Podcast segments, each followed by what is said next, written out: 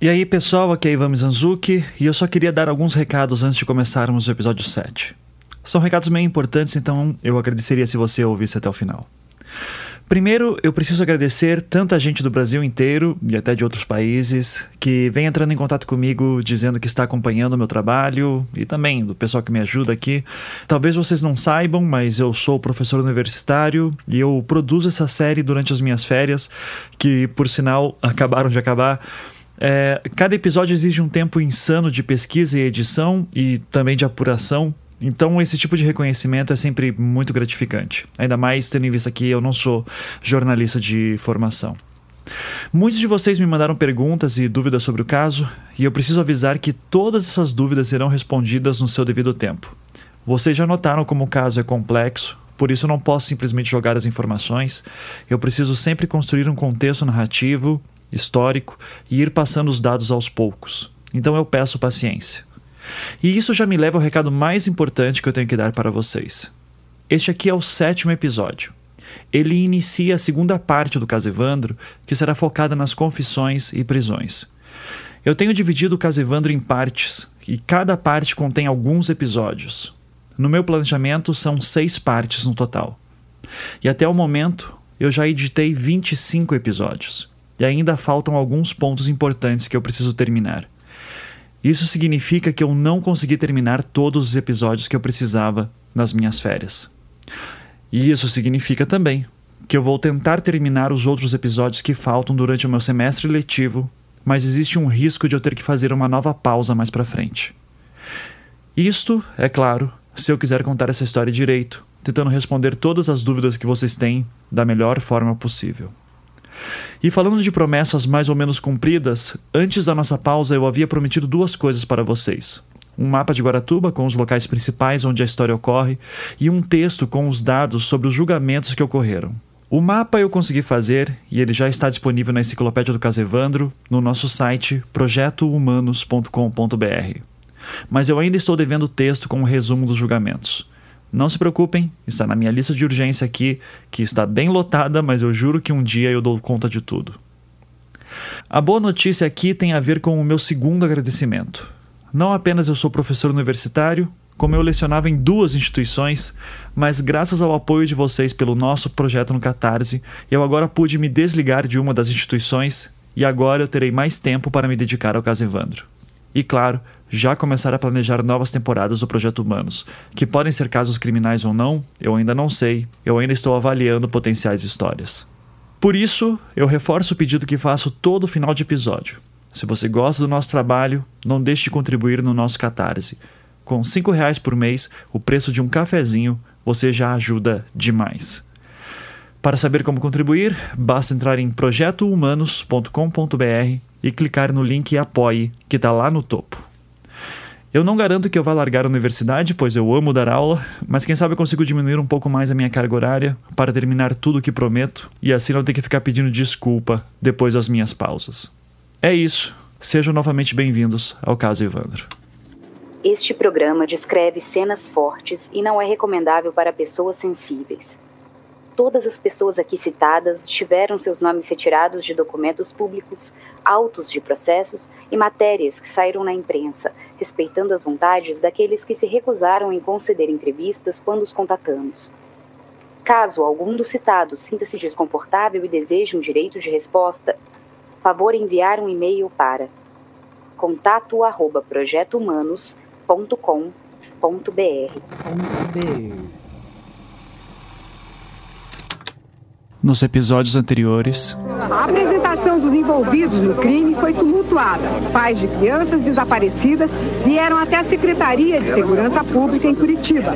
O pai de Santo Oswaldo Marcineiro e dois auxiliares dele, Vicente de Paulo e Davi Soares, contaram como foi o ritual de sacrifício do menino Evandro. Eles disseram que a mulher do prefeito, Celina Bage, e um funcionário da prefeitura, Ayrton Bardelli, raptaram Evandro um dia antes do ritual.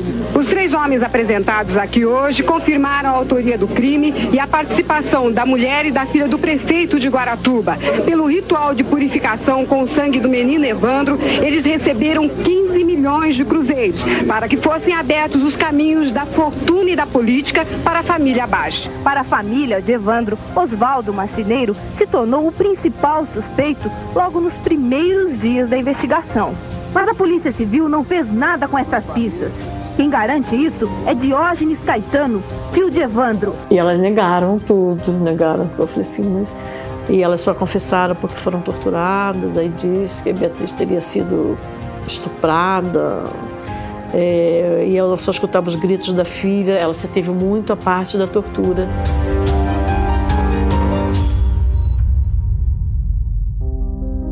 Eu sou Ivan Mizanzuki e este é o sétimo episódio do caso Evandro, a quarta temporada do Projeto Humanos.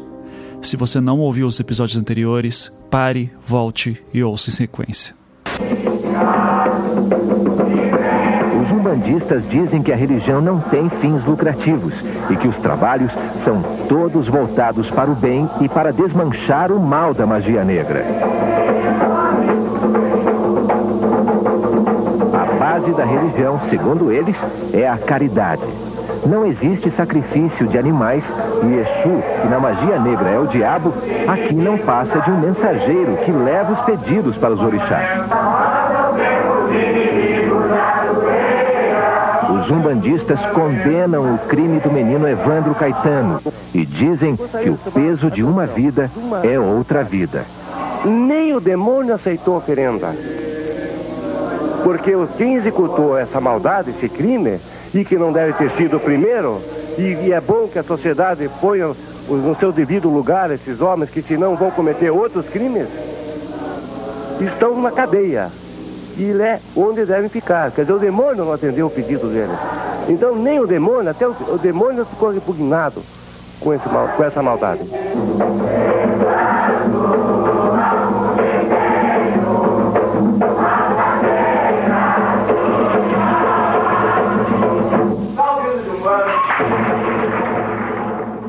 Este trecho que vocês acabaram de ouvir era de uma matéria que foi ao ar logo após as prisões dos sete acusados na extinta rede AM de televisão. Ele serve também como exemplo sobre como era pouco conhecida na cultura popular a Umbanda e outras religiões de matriz africanas, já que nessa matéria buscava-se explicar um pouco sobre a religião, ao mesmo tempo que mostrava também o repúdio que praticantes tiveram ao caso Evandro. Eu usarei outros trechos dessa mesma matéria mais adiante neste episódio. De qualquer maneira, até o momento, eu busquei mostrar para vocês como o caso Evandro envolveu vários elementos que, ao mesmo tempo que se confundem, também acabam servindo para mostrar a complexidade dos eventos que ocorriam no Paraná naquele ano de 1992.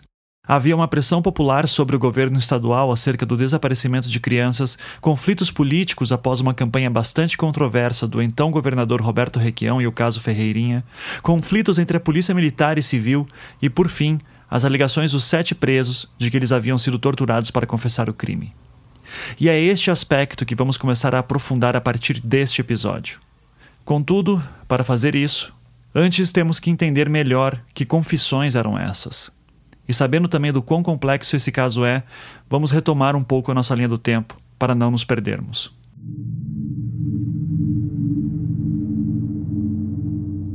Evandro desapareceu no dia 6 de abril de 92, uma segunda-feira. No sábado, dia 11, o corpo de uma criança foi encontrado no matagal a 1.900 metros da sua casa. O corpo estava praticamente irreconhecível, dado o fato de que encontrava-se com o ventre aberto, faltando-lhe as vísceras, além das mãos cortadas e o couro cabeludo arrancado. Ainda assim, o pai de Evandro conseguiu identificá-lo como sendo de seu filho, graças às roupas que ele trajava, a chave da casa que estava próxima ao local do corpo e uma marca de nascença que possuía nas costas. O Grupo Tigre da Polícia Civil já comandava as investigações desde o dia 7 de abril, por conta de uma suspeita inicial de que podia ser um crime de sequestro.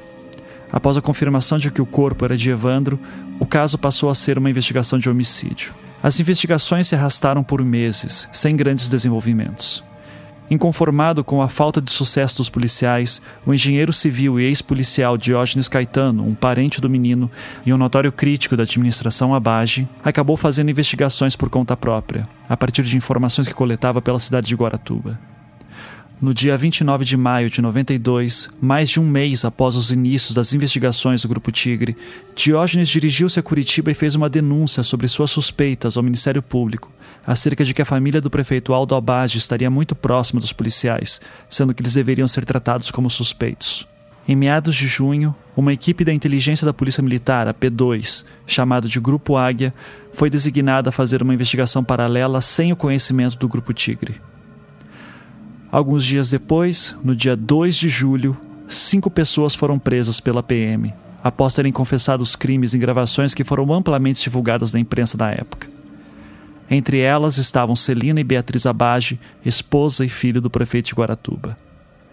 No dia seguinte, no dia 3 de julho de 92, mais duas pessoas foram presas, totalizando sete acusados. Contudo, diferente dos outros cinco, esses dois últimos nunca confessaram.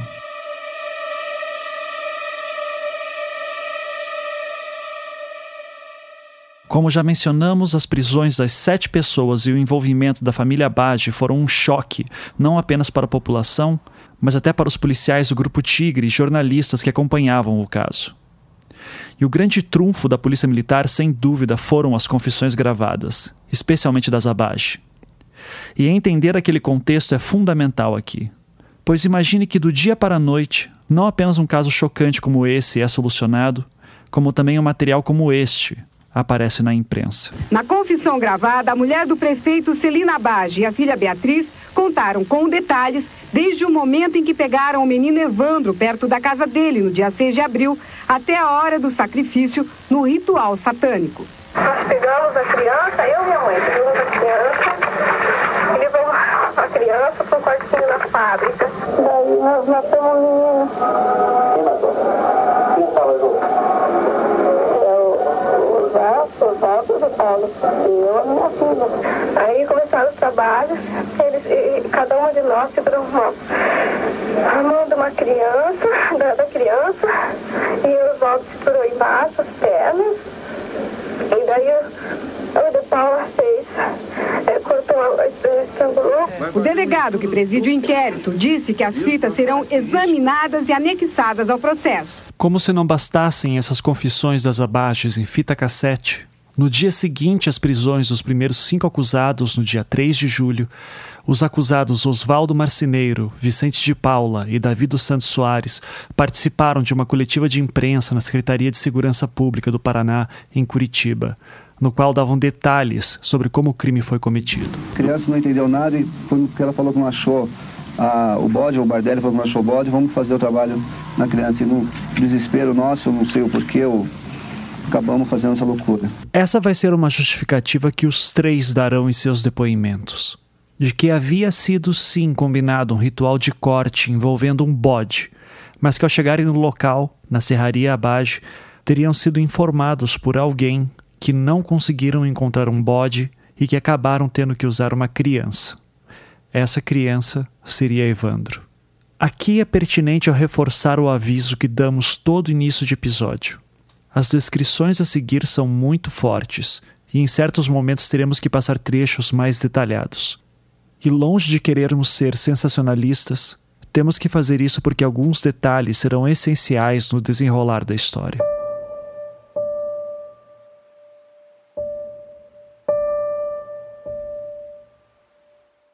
A coletiva de imprensa do dia 3 de julho de 92 foi então o momento em que o governo do estado do Paraná apresentava publicamente a resolução do caso. Lá se encontravam não apenas jornalistas do Brasil inteiro, como também pais de outras crianças desaparecidas do Paraná. Nas imagens tem momentos que é difícil até de ver os três homens, dada a quantidade de microfones e gravadores que estão ao seu redor. Os três permanecem calmos durante toda a coletiva, eles respondiam pacientemente às perguntas dos jornalistas, com detalhes. Aí acabamos saindo, eu e a. Quem está respondendo é Oswaldo Marceneiro, apontado como o pai de santo que idealizou o ritual. Eu e a Beatriz saímos, fomos buscar uma peça.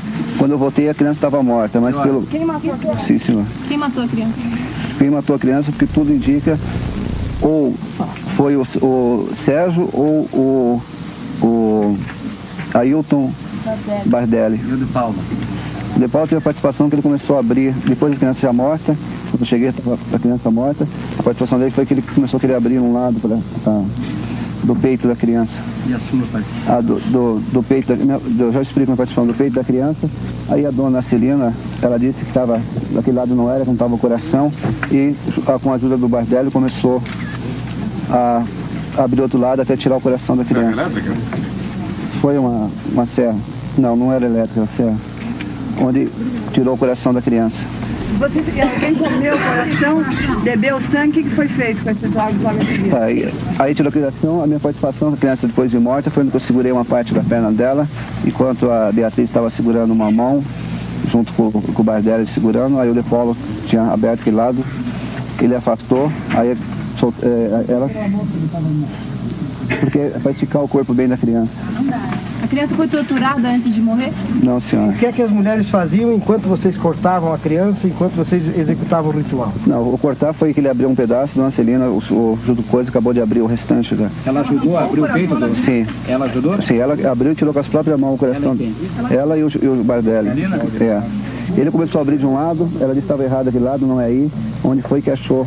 Ela abriu o coração, sabia já. Ela- Vocês confirmam isso, é isso aí? Inclusive, no meu depoimento que eu dei ao senhor ontem, eu Quem está falando agora é Vicente de Paulo. Não, não falei, mas eu, eu, o meu depoimento eu falei sobre isso que eu, eu fui abrir do lado direito e ela, ela disse que estava errado. eu não, eu, disse isso eu no não meu expliquei. depoimento. Aí foi tirado e foi posto naquele alguidar. Aí o, o Bardelli, junto com ela, cortou um pedaço, cortou a mão, cortou outra mão, a orelha, um dedo do pé. E foi posto tudo numa, numa cumbuquinha de, de barro e foi levado numa casinha pequena que tinha perto do portão. Aí quando eles terminaram, Agora quem fala é Davi dos Santos Soares. fizeram a oferenda, levaram tudo lá, ela chamou todo mundo e disse: qualquer um de vocês que chegar a falar para alguém o delatar isso que venha a público, vai ter o mesmo fim que esse garoto. Aí eu fiquei, mesmo assim, eu tive, quando saímos de lá, eu tive pensamentos de, de- de falar com alguém. Como foi a polícia? Não, eu já chego lá. Aí, passado uns sete, oito dias, eu comecei a pensar em pensar em procurar a polícia alguém que me, me orientasse como que eu poderia fazer essa denúncia. Mas nessa época tinha, já tinha uma polícia especializada que estava cuidando do caso lá. Orientado inclusive pela mulher do prefeito. É, tinha esse pessoal que estava trabalhando lá. Então, e estavam ficando na casa dela. Eu não- se eu chegasse a dizer para ele que eu sabia o negócio do, do, do menino, era a mandante do, bem dizer, do crime, já diga- digamos assim, era a própria primeira dama do município, ela, vocês acham que eles iam acreditar? Quem que ia? Você não veio para Curitiba e denunciou ele? Mas, mas isso foi rápido, até que isso aí depois. Sete, oito dias? Então, você achava a polícia suspeita? É, porque a mulher, no caso, a. Civis, civis, eles eram. Eu não sei se ele sabia, é que nem eu estou dizendo, eu não posso afirmar, eu simplesmente fiquei com medo. Beatriz e Celina também estavam na Secretaria de Segurança Pública, mas por orientação de seus advogados não foram obrigadas a participar da coletiva. Fato que foi notado por Oswaldo Marceneiro na ocasião. Eu quero fazer uma pergunta para ele. Por que você tá... Eu quero fazer uma pergunta para ele. Por que você tá... Por que só estamos nós aqui? Por que só nós aqui, não está o resto do pessoal envolvido que está junto, tá na outra sala com nós? Na outra sala estava junto com nós ali. Por que não está aqui junto? Depois elas serão apresentadas se nós fizermos um pedido ao juiz que libere. Mas por que? Você não veio aqui para fazer Sim, mas eu tenho, eu tenho direito a, a perguntar. É porque elas eh, conseguiram pagar advogado e o juiz da quinta vara criminal proibiu a apresentação dela na imprensa. Só por isso. Durante a entrevista, além da emoção natural de todos os presentes, a revolta dos pais de dois menores desaparecidos. José Vicente Gonçalves, pai de Everton, e Arlete Carameste Burtius, mãe de Guilherme. E vale mencionar que essa coletiva de imprensa ocorreu no mesmo dia em que os outros dois acusados, Sérgio Cristofolini e Ayrton Bardelli, foram presos em Guaratuba. A fita cassete com as confissões da Zabage possui cerca de 20 minutos de duração e foi gravada no dia 2 de julho, o dia das prisões. Além desta fita, há outras duas gravadas com elas ou outros acusados, e eu não consegui encontrar indícios de que essas outras gravações tenham sido veiculadas na imprensa da época. Não são fitas cassete, mas sim fitas VHS, ou seja, de vídeo. A primeira fita foi gravada pelo Grupo Águia da Polícia Militar no dia 2 de julho, o dia das prisões da Zabage. A segunda foi gravada no dia seguinte, 3 de julho, no IML de Curitiba, e provavelmente foi gravada por outros policiais. A primeira fita VHS possui marcada a data de 2 de julho de 1992 no canto inferior esquerdo da tela. Nela, vemos um homem barbudo, na frente de uma parede branca. Ele diz o seu nome logo em seguida. Oswaldo, Marceneiro, tua idade? 19 do 3 61. 19 do 361. Exatamente. Ele aparenta estar bastante cansado. Usa um suéter bege sobre uma camiseta branca e está com as mãos algemadas. A câmera dá vários zooms para frente e para trás, deixando a cena toda ainda mais vertiginosa. O trecho a seguir é meio longo, mas eu peço a paciência de vocês, porque ele é importante. Quem encomendou o trabalho realizado aqui em Maratuba e como foi realizado? Não, é Celina Vage. Quem é Celina Baggio? É, é, mulher do Dr. Álvaro Vage, Quem que é Dr. Álvaro Baggio? prefeito de Guaratuba. Conheceu, conheceu ela onde? Conheci ela na cidade mesmo, aqui no dia a dia. Quem mais encomendou esse trabalho? Diretamente foi ela, junto com o Depol, teve a participação da filha dela, Beatriz Abage. Quem participou do ritual? Foi o Depol, Dona Cirina, Beatriz e eu. No que se consistia este ritual? Como, como que começou? Desde a primeira hora, vocês combinaram? Vocês combinaram para ser feito esse ritual? Antes? Sim, o Depol combinou com a Dona Cirina Combinou o quê? que iam fazer um trabalho para ela, Fazer um trabalho para quê? para abrir os caminhos, no- é, o caminho do, do marido dela estava muito ruim financeiramente. Financeiramente? Abrir os caminhos. É, tava todo E o que mais? Só para financeiramente? Para dar força na política para ele ajudar. Porque ele vai ser candidato? Não, eu acho que não. Eles tinham um candidato, iam lançar um candidato, não tenho certeza. E como foi realizado esse trabalho? De Paulo combinou com a dona Cirina, fomos, ela passou em casa, pegou eu e ele, a filha junto, No carro de quem? no carro da, da filha dele, A filha dele, Beatriz? Beatriz Alage. Tá. Continue. Fomos passando, até que ela viu uma, viu uma criança, ela achou que aquela criança não conhecia, talvez seria mais fácil. Aí a criança veio, foi trazida até o carro, ela falou, vamos passear, vamos levar para a mãe, levou, Vamos passear? vamos passear, vamos com a mãe. Vamos com a mamãe? É, Quem falou isso? A Celina? sim, Fala bem nítido. vamos passear, vamos com a mamãe. Foi a Celina que falou essas palavras? Sim, a Celina. E colocou ela pra ele para dentro do carro. É, criança para dentro do carro. Isso. E a criança o que, que falou na hora?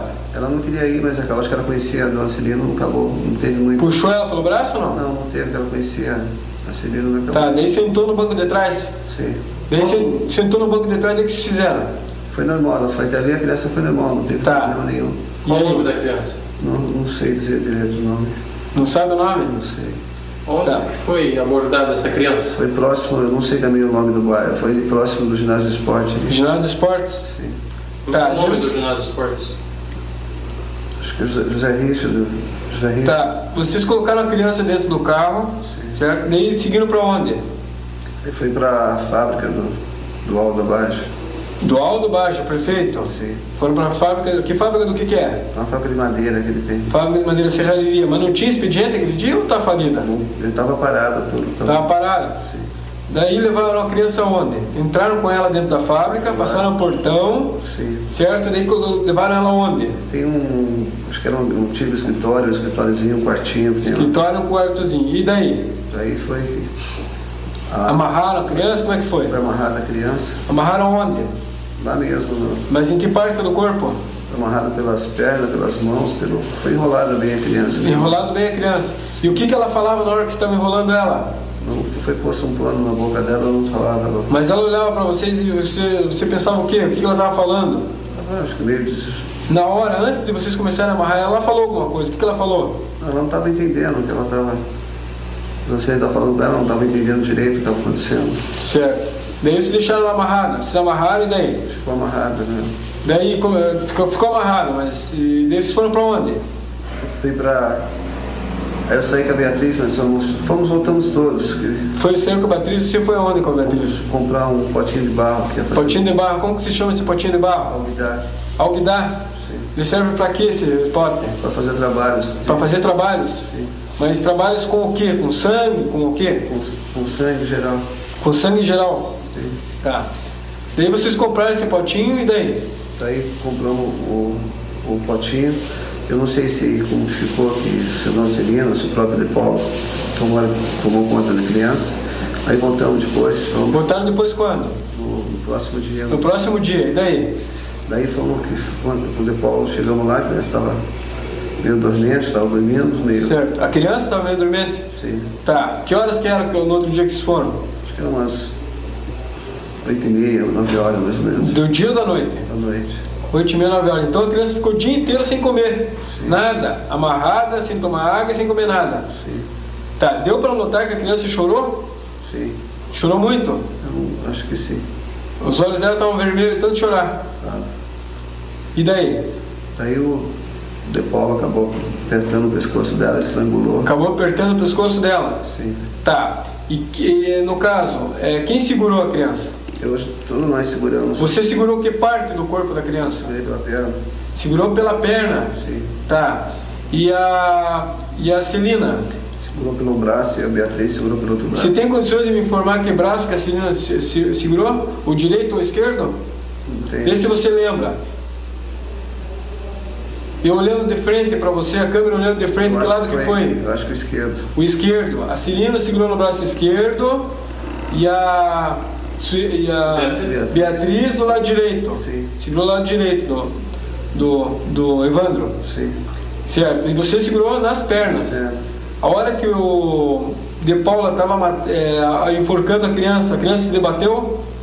Não, na hora estava meio. Ele foi apertando de Paulo, ele meio forte, foi apertando. Apertando se mexeu um pouco, mas não. Se mexeu um pouco e chorou? Não. Não chorou?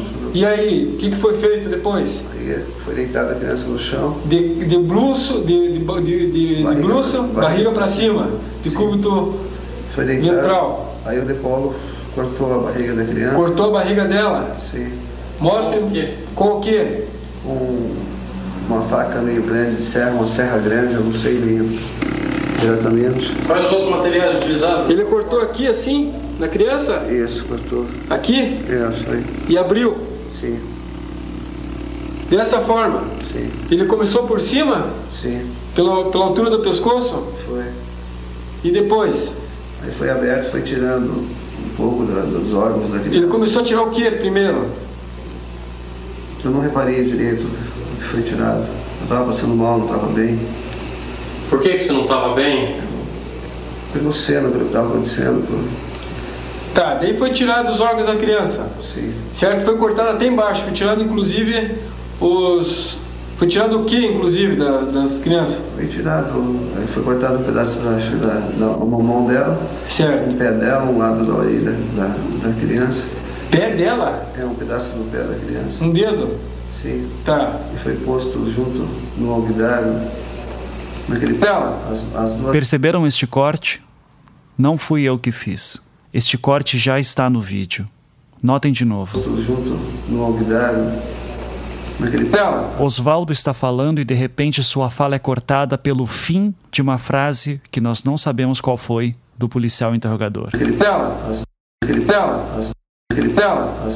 Olhando o vídeo, há vários cortes desse tipo, mas este é um dos mais fáceis de notar, por conta da quebra das frases. naquele Dela? as, as duas mãozinhas dela, a, a orelha, um pedaço do pé, do dedo. Foi tirado o couro cabeludo dela? Foi tirar um pedaço do corpo cabeludo. Foi tirado um pedaço? E o que, que foi feito com todo esse material? Foi posto num, num alguidário, num prato de barro. Num prato de barro. E o sangue? Foi tirado? Foi posto num prato de barro. Foi posto num prato de barro? Sim. Pra quê? É uma oferenda. É uma oferenda? A quem? Sim, a Exu. A Exu? Quem que é aí, quem que é Exu? Exu é um, um orixá, um mensageiro. Como é que é o nome dele em português? Exu mesmo, não tem. Não, esse, não, esse nome é africano. Não, não é Exu, é o brasileiro o nome dele. Tá, daí você colocou tudo no, no- nesse vasilhame, que se chama de? Alquidar. Alquidar. Sim. Certo, colocou tudo no, no, no vasilhame. Sim. Daí, esse o que, que vocês fizeram com esse vasilhame? Aí foi posto numa casinha aqui na frente, do perto do portão lá. Uma casinha? Sim. Casinha do quê? De, de guardião? Que casinha que é essa? Uma casinha pequena que foi feita na frente. Casinha o quê? Uma casinha pequena na frente, né? Casinha pequena? Sim. Gua- eh, que guardava o que nessa casinha? Você sabe assim? o- Não, não tinha nada. Não tinha nada? Não. Mas você acredita que guardava o que nessa casinha? Diretamente eu não sei. Não tinha nada, foi, foi feito. Não tinha nada. Qual foi o objetivo Tá. da construção dessa casinha? A casinha era para proteger o- a, a fábrica. Proteger a fábrica. Ah, então tipo casinha de guardião? Sim. Tá, Qual a finalidade dela? Para que, que Para servia essa proteger, pra proteger a fábrica. tá. Proteger do quê? Para abrir os caminhos do negócio financeiro. Certo. Daí esse- esse- esse- essas coisas ficaram na casinha. Sim. Certo. E a criança, né? Vocês retornaram lá. Aí foi quando nada foi pegado água na, Água onde? na, numa baía. Tem lá Na Bahia? Sim. Certo. Foi jogado, lavado. Tudo. Lavado a criança? Sim. Tá. Lavou a criança, colocou a criança do lado, os. ah, Foi posto tudo nessa, nessa partinha. nesse pratinho, deixado na casinha, na frente da fábrica. Daí você retornou, correto? Foi o que você falou, né? Então você retornou e daí? Retornou, foi lavado o local lá, lavado tudo e a criança ficou lá. A criança ficou lá. Notem que nós ouvimos barulhos no fundo, pessoas, telefone, mas só conseguimos ver Osvaldo, que vai e vem com o zoom da câmera. Tá. E lavaram os objetos também? Os objetos ficou com quem? O objeto não Esse foi mais um corte na fita. E perceba que era justamente o momento do policial perguntando: e os objetos ficou com quem? Onde estão os objetos que usaram para cortar o menino? Se Osvaldo respondeu essa pergunta, nós não sabemos. Tá. Os objetos ficaram juntos e depois o que, que você fez? Eu não, aí eu fui embora. Você foi embora? Pra Sim, casa? Fui. Tá. Tava passando mal, tava super ruim. Eu e a Beatriz estavam passando mal. Você, Beatriz, e a Celina? Tava, tava normal, tava. E o De Paula? Tava meio nervoso. Meio nervoso? Sim. Mas, a teu ver, estão agindo normalmente. Eu tava meio apavorado nele. Este foi outro corte. Eles foram pra casa, e daí? Fomos pra casa. Depois eu soube que o De Paula e a Celina foram jogar o corpo nele. Foram jogar o corpo. Sim. Certo. E, e as vísceras? O que fizeram com as vísceras? Foi posto numa casinha na, na frente. do- Sim, mas e depois? Foi posto lugarzinho lá. Depois o De Paula, que, que ele comandou o trabalho, ele que mexia com o trabalho. Vocês, né? Ficou as mãos, as vísceras e o sangue. Sim. É isso? Sim, exatamente. Tá. Daí você foi pra casa, eles foram pra casa também, depois você soube que, o que aconteceu com o corpo? Jogaram o corpo no mato. Né? Jogaram o corpo no mato. E daí? Daí foi que eu fiquei nervoso. Né? Aí falou, não vamos tocar mais no assunto, deixa o assunto pra lá, não tocamos mais no assunto. Certo. E daí continuou. Daí, daí vocês souberam que a polícia estava aqui. E daí? Sim, aí o Paulo eu fiquei nervoso, o Paulo falou, não, não fica nervoso que não vão achar, não vai ter. Não vão achar o corpo, não vai ter problema. Certo. E daí? Quando acharam o corpo? Quando acharam, sei, estava ficou apavorado, mas aí surgiu um negócio, de- foi eu, uma outra pessoa, então não veio, chegou a nós e não se apavorando. Ficou tranquilo daí? Sabendo que não era com vocês? Sim. Chegou aqui a pessoa daí, que seria suspeito? Não sei, diretamente não estava, tava tudo, ninguém sabia diretamente o que era, quem era. Mas eles acreditavam que vocês estavam tranquilos, Sim, sem problemas. sim. Vocês agiram normalmente até a presente data. É, nós tava, eu estava meio nervoso, meio desesperado, estava meio arrependido, tudo. O depoimento dele dura cerca de 14 minutos. Em seguida, aparece um outro homem. Nome? Davi dos Santos Soares. Davi? Dos Santos Soares. Quantos anos você tem? 30 anos. Você nasceu onde? Davi tem cabelos longos, um cavanhaque, está na frente da mesma parede branca. Usa uma camisa polo clara, também tem as mãos algemadas e também parece estar bem cansado. Mas diferente de Osvaldo, que se colocava como um dos responsáveis pelo ritual todo, Davi já possui uma retórica diferente. O que você tem a relatar para nós a respeito do, do da morte de Evandro, menor Evandro? O que eu tenho para dizer é que eu, aos 4, 5 meses, eu comecei a frequentar uma, uma casa onde eles mexem com. Gosto de umbanda, candomblé e tal. Aí, desde a temporada para cá, eu uma pessoa leiga nesse assunto, né? Aí comecei a participar lá e tal, uma coisa e outra. Aí começou a ter alguns problemas, né? Neste momento, que é em torno de 15 minutos e 40 segundos da fita, a câmera dá um zoom, Davi mexe a cabeça um pouco para o lado e um detalhe quase passa desapercebido. Ele está com um algodão no ouvido. De, de eles começaram a fazer corte de animal, de galinha. E agora por último apareceu. Fazia um corte de animais? É. Quem que fazia esses cortes? É os pais de santo. Que Mas quem que é o pai de santo? É o Oswaldo e o de Paula. Oswaldo e Paulo faziam uh, abate de animais, faziam é, oferendas com sangue, vísceras de animais. Isso. E aí? Aí daí agora com. com eu já, já disse, né? Eles. É, teve pessoas que pediu que ali quando a pessoa tem um problema, ela vai e pede a, Pede o quê? o serviço, né? Que serviço? É, exemplo, você tem um problema, né, para resolver com o pai de santo, né? Você pediu alguma vez para fazer um problema teu? Eu vou avançar essa parte porque o Davi se confunde bastante, tentando explicar que tipo de trabalho de corte exatamente os pais de santo faziam. No caso, Osvaldo e de Paula. Uns três minutos depois, ele entra em outro assunto. No mesmo dia que o menino. Quando o menino foi morto? É, como assim? A, Quando que ele foi morto? A data eu não sei, preciso, assim, não tenho de cabeça. Tá, ele sumiu no dia e quando que ele foi morto? Então. Quantos dias após? Não, quantos dias ele morreu depois eu não sei dizer essa parte, porque é que nem eu tenho no, terreiro da dona, da dona Hortência, que ia ter uma festa, uma festa lá de Preto Velho, um negócio lá de, de Umbanda. Aí a gente foi, ficou até 11 horas lá, 11, meia-noite mais ou menos. Aí, isso já, o menino acho que ele já, ele já, ele já tinha sido raptado de manhã, né? No mesmo dia, mas de manhã. E à noite o pessoal foi procurar, foi procurar no seu Antônio Costa, e, que estava de carro, esse pessoal que estava de carro para sair procurar. E nessa noite eu também saí procurar. Aí, eh, não, primeiro a gente foi, foi para casa jantar, né?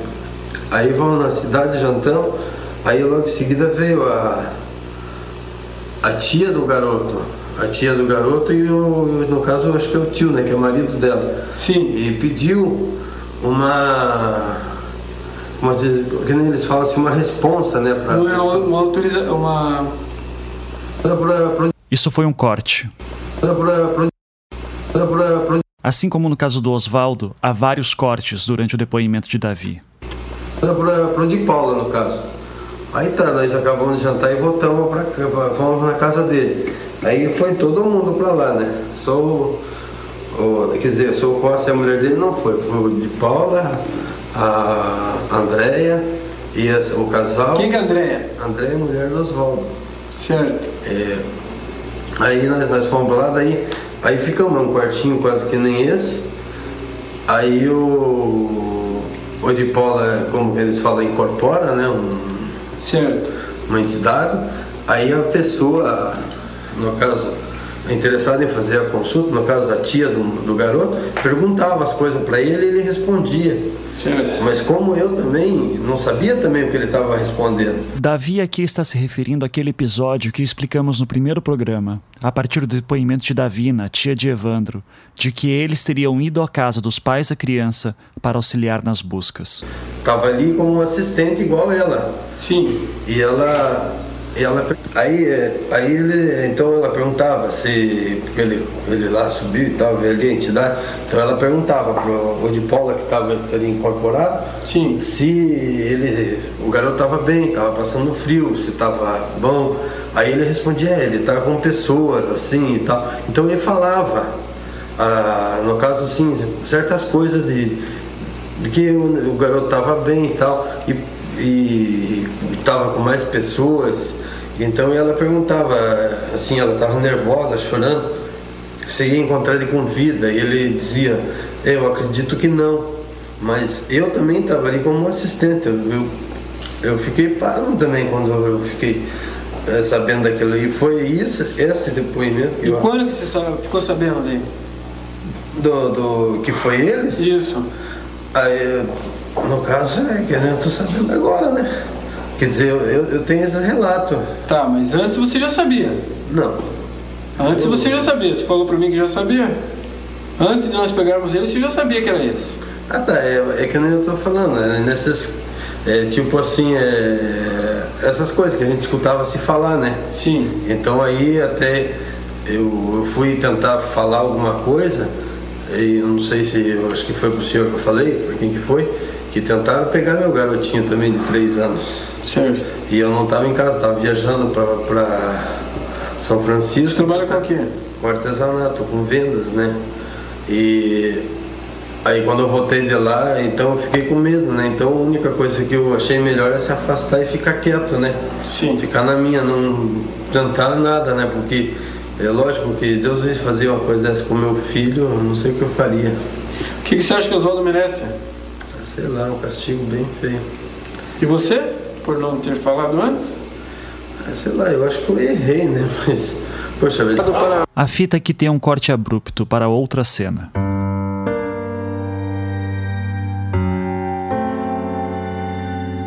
Ao final do depoimento e durante boa parte dele, Davi está com a boca tão seca que começaram a aparecer marcas brancas em torno de seus lábios, como de saliva ressecada. No geral, o teor do depoimento dele foi o seguinte: Sim, eu andava com essas pessoas. Sim, eu vi eles fazerem boa parte de tudo isso. Sim, eu errei em não denunciar. Mas eu não fiz nada, só observei. Além disso, eu tinha medo de que algo pudesse acontecer comigo ou meus filhos. Seu depoimento dura cerca de 10 minutos. Em seguida, há um corte para um carro, um Ford Escort, mostrando sua placa, indicando ser um veículo de Curitiba. Poxa vida. Para o transporte de Evandro, veículo utilizado para o sequestro de Evandro. Transporte e sequestro. Eles estão numa garagem que parece ser residencial. Qual a família do prefeito de Guaratuba proprietário? Um minuto depois, há um corte para uma cena vista de dentro de um carro, seguindo outro carro. O responsável pela gravação explica. Diligências no sentido de localizar as vísceras mãos de Evandro. Policiais civis e policiais militares trabalhando em conjunto. Alguns cortes depois, eles indicam onde chegaram. Serralheria, a qual, segundo Oswaldo, seria, teria sido o local onde haveria escondido as vísceras e partes do, do corpo de Evandro.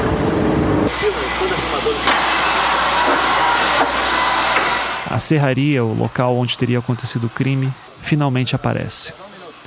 Os funcionários trabalham normalmente, e se fosse para eu chutar, eu diria que é ainda no período da manhã do dia 2 de julho, mas não tenho como dizer com certeza.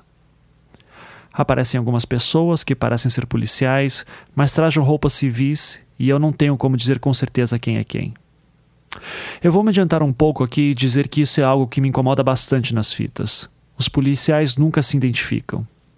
Sendo da P2 é até justificável que eles estivessem à paisana. Mas neste momento, seria muito bom se eles se identificassem como policiais para quem está assistindo.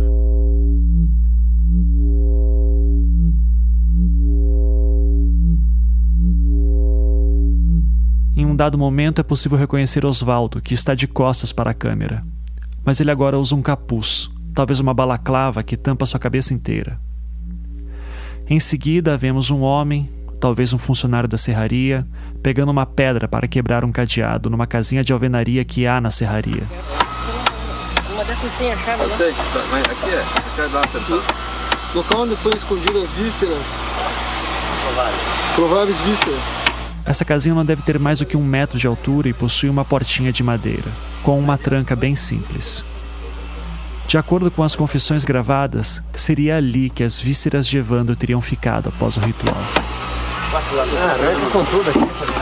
Eles não conseguem quebrar o cadeado, então usam um pé de cabra, depois um martelo, tudo isso para quebrar a tranca da portinha de madeira.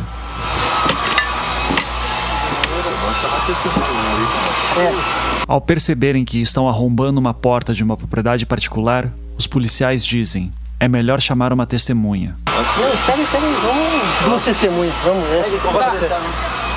Tá, tudo bem. Há um corte na cena. O policial que segura a câmera pergunta para um homem que é provavelmente o funcionário. Quem pertence a essa realia? O prefeito? O prefeito? Seu nome qualquer? É Mário. Mário do quê? Como é o nome? Mário Luiz da Silva. Mário Luiz da Silva.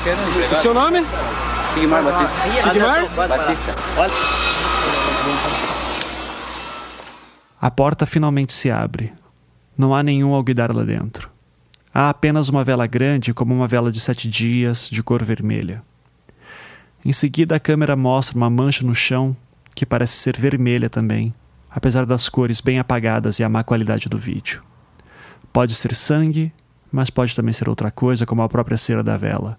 Não é possível dizer apenas pelas imagens. Baixo.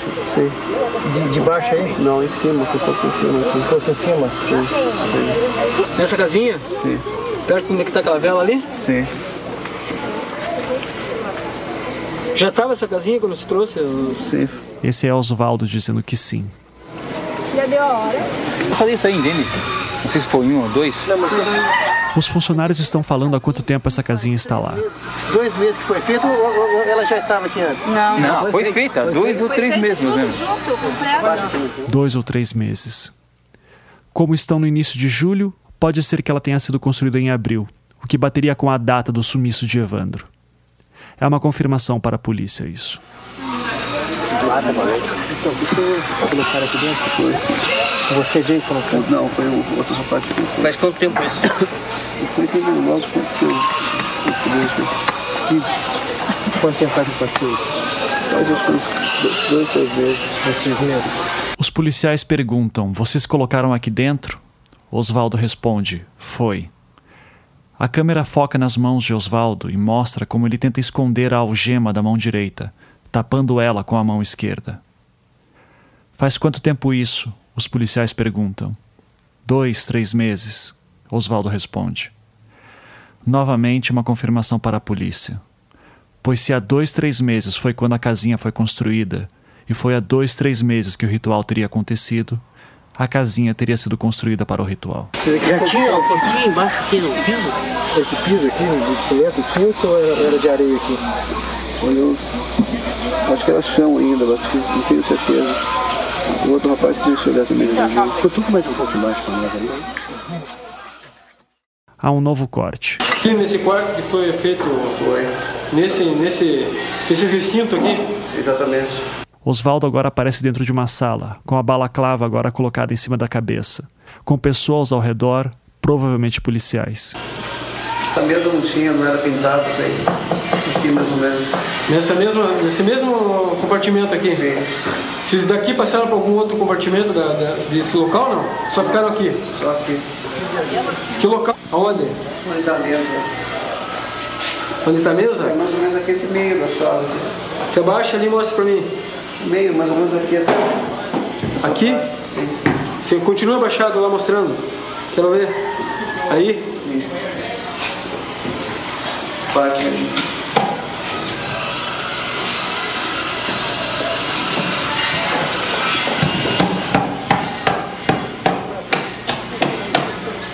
Olha para mim aqui, Oswaldo. Então se confirma que ele foi sacrificado nesse recinto, próximo à mesa aqui que está aqui presente. Que que foi Isso foi um corte na cena.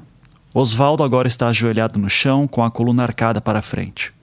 Ele aponta para o chão, de cor vermelha, que possui algumas manchas brancas, provavelmente de tinta. Foi aqui. Fale mais alto. Foi aqui sim, senhor. Foi aqui que foi efetuado. Conta por detalhe então como é que foi. Aqui que foi ficado uma criança e foi cortado ela. Foi cortado aqui. Sim.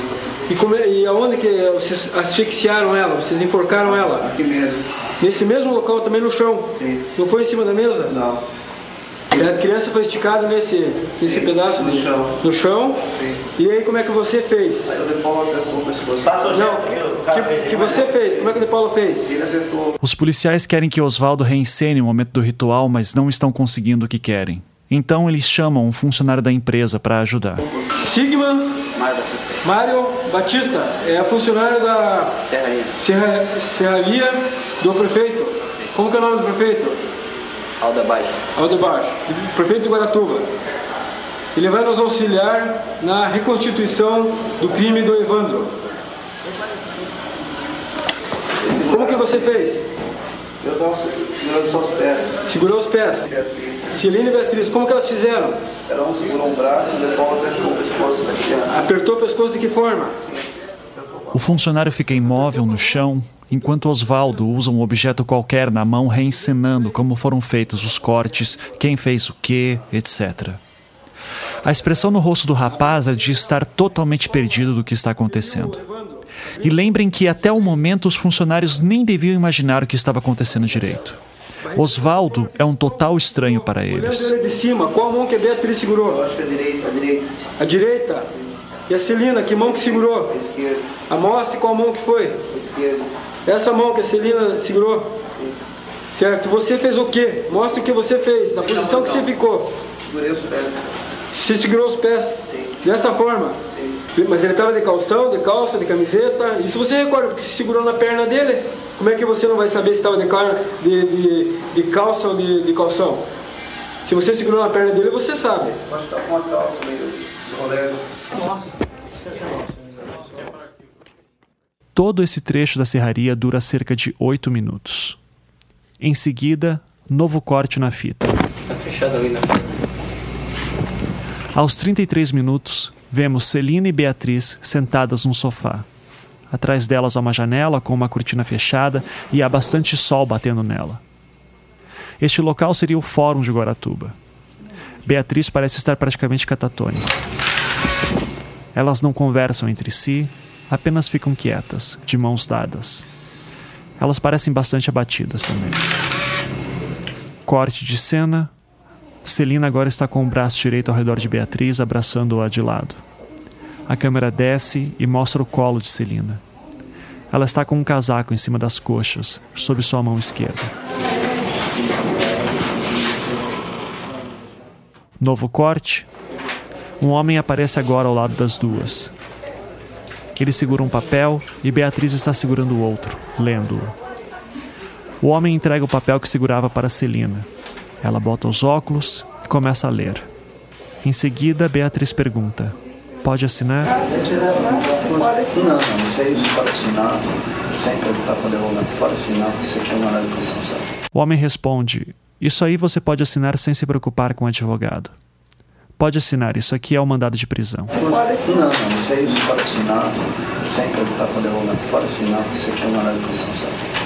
Aqui, ó. Beatriz assina, enquanto Celina lê os dois lados do papel que tem em mãos. Em seguida, Beatriz dá a caneta para Celina.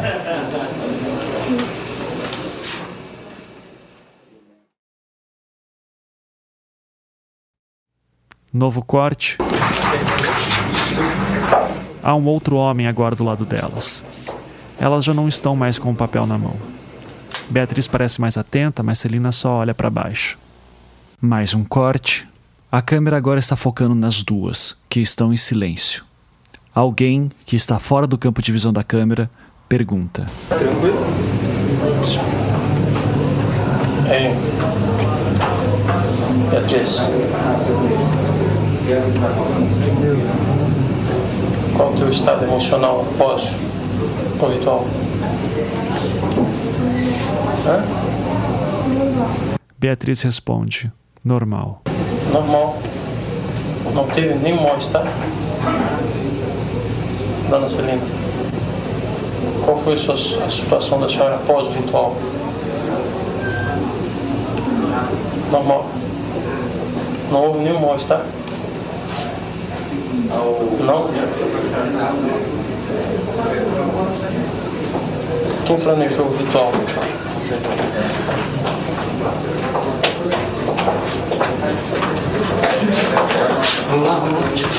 Novo corte. A câmera agora está bem perto da cara de Beatriz, que esconde seu rosto com a mão direita. Você é Beatriz, né? O homem que faz as perguntas é o mesmo que segura a câmera. Beatriz, olha pra mim só um pouquinho, Beatriz. Ele puxa a mão do rosto de Beatriz. Não tô me sentindo bem. Eu sei que você tá me sentindo bem, Beatriz. Eles estão dentro de um carro, aparentemente só os dois. O carro, por sua vez, está na travessia do ferryboat, a balsa que serve de acesso para Guaratuba. No caso, estão saindo da cidade, em direção a Matinhos, município vizinho. Mas, Beatriz, o que que deu na tua cabeça de vocês fazerem isso? Conta pra mim. Conta, Beatriz, pra mim. Hã? Beatriz fica o tempo inteiro de olhos fechados e parece bastante abatida. É a, a, a vontade de ser uma pessoa bem de vida, assim? De ter uma vida melhor? O que que deu na cabeça de vocês pegarem essa criança? Quem que teve a ideia? O Paulo. O Paulo teve a ideia? O De Paula, né? Ele que teve a ideia ou, ou- você que foi procurar ele? Ela balança a cabeça em sinal de não. Hein, Beatriz? Ele. Ele que teve a ideia? Ele, ele, ele teve a ideia de, de pegar essa criança? Ele que deu a, a ideia de pegar a criança? Aí ele deu a ideia e vocês co- colocaram em prática o plano? Foi isso, Beatriz? Hein, Beatriz? Beatriz? Beatriz, o fato já aconteceu, Beatriz. Tá sentindo mal, Beatriz? Chora que você desabafa, tá? Tá tendo um pouquinho de arrependimento agora, Beatriz? Neste momento, o interrogador pega a mão de Beatriz e não é possível ver exatamente o que está acontecendo, pois está fora do campo de visão da câmera. Arrependimento toda pessoa pode ter, Beatriz. Beatriz?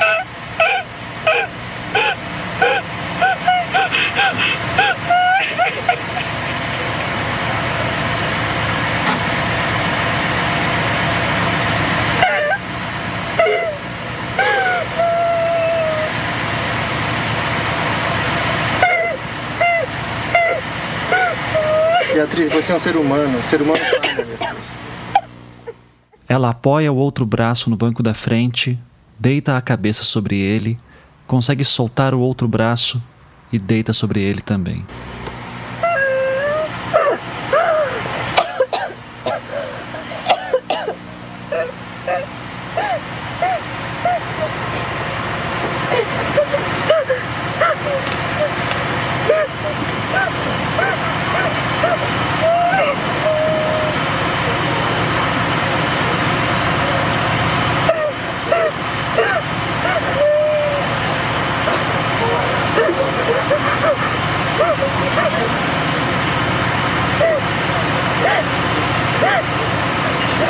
Beatriz, eu sei, sei que você não tá, tá querendo responder, mas quem foi que. Não posso falar nada.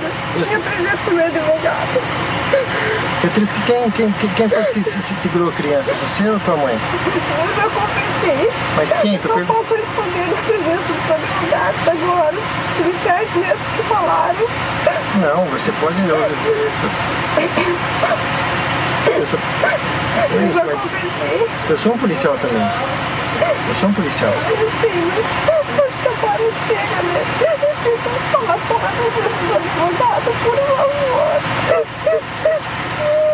Então me responda só uma pergunta, deixa você sossegada. Quem que segurou a criança? Foi você ou foi tua mãe?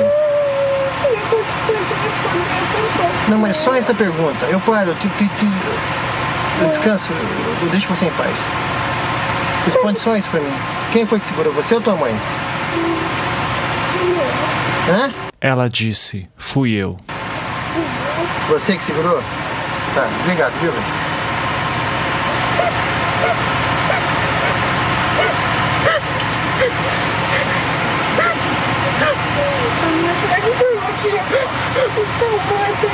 Calmante. Coisa. Eu vou arrumar pra você. Ele, toda semana, acho que ninguém tá por aí. Por favor, eu tô, não tô me sentindo bem. Tá se pegando calmante? Pra cá. Novo corte. agora aparece a parte fora do carro. Há vários homens, policiais militares fardados, poucos carros. Pelo que sabemos do processo, descobrimos que esse ferryboat foi exclusivo para os policiais e as Abage.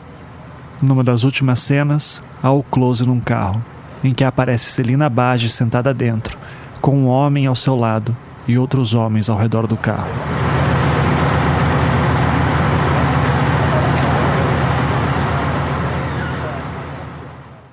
Ao todo, essa fita VHS tem cerca de 45 minutos. A segunda fita VHS foi gravada no dia seguinte das prisões, no dia 3 de julho, no Instituto Médico Legal de Curitiba, na sessão de identificação. Somos informados disso logo no início da fita, com uma imagem que aparece. Essa fita tem cerca de 36 minutos, com cenas nas quais aparecem os cinco presos. Pela primeira vez, vemos Vicente e Paula, o outro homem preso no dia 2 de julho.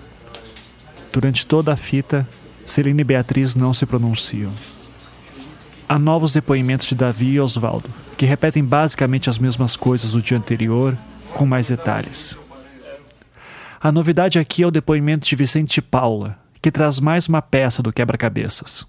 Para matar um, um bode preto para fazer um trabalho. Eu, Pode no qual eu fui. Aham.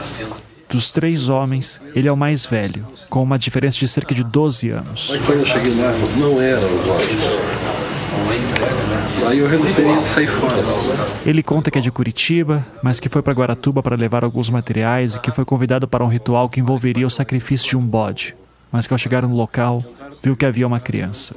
Essa narrativa se repete em todos os depoimentos dos homens. Ela mesma que cortou?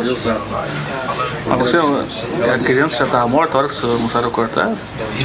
Provavelmente sim, porque segundo o a pessoal lá, ela estava fazendo muita, muito barulho de dia e teria sido eh, asfixiada. A criança sendo asfixiada? Exato. E quem que asfixiou a criança? Quem que asfixiou? Bom, quem estava cuidando da criança devia ser a, a, a a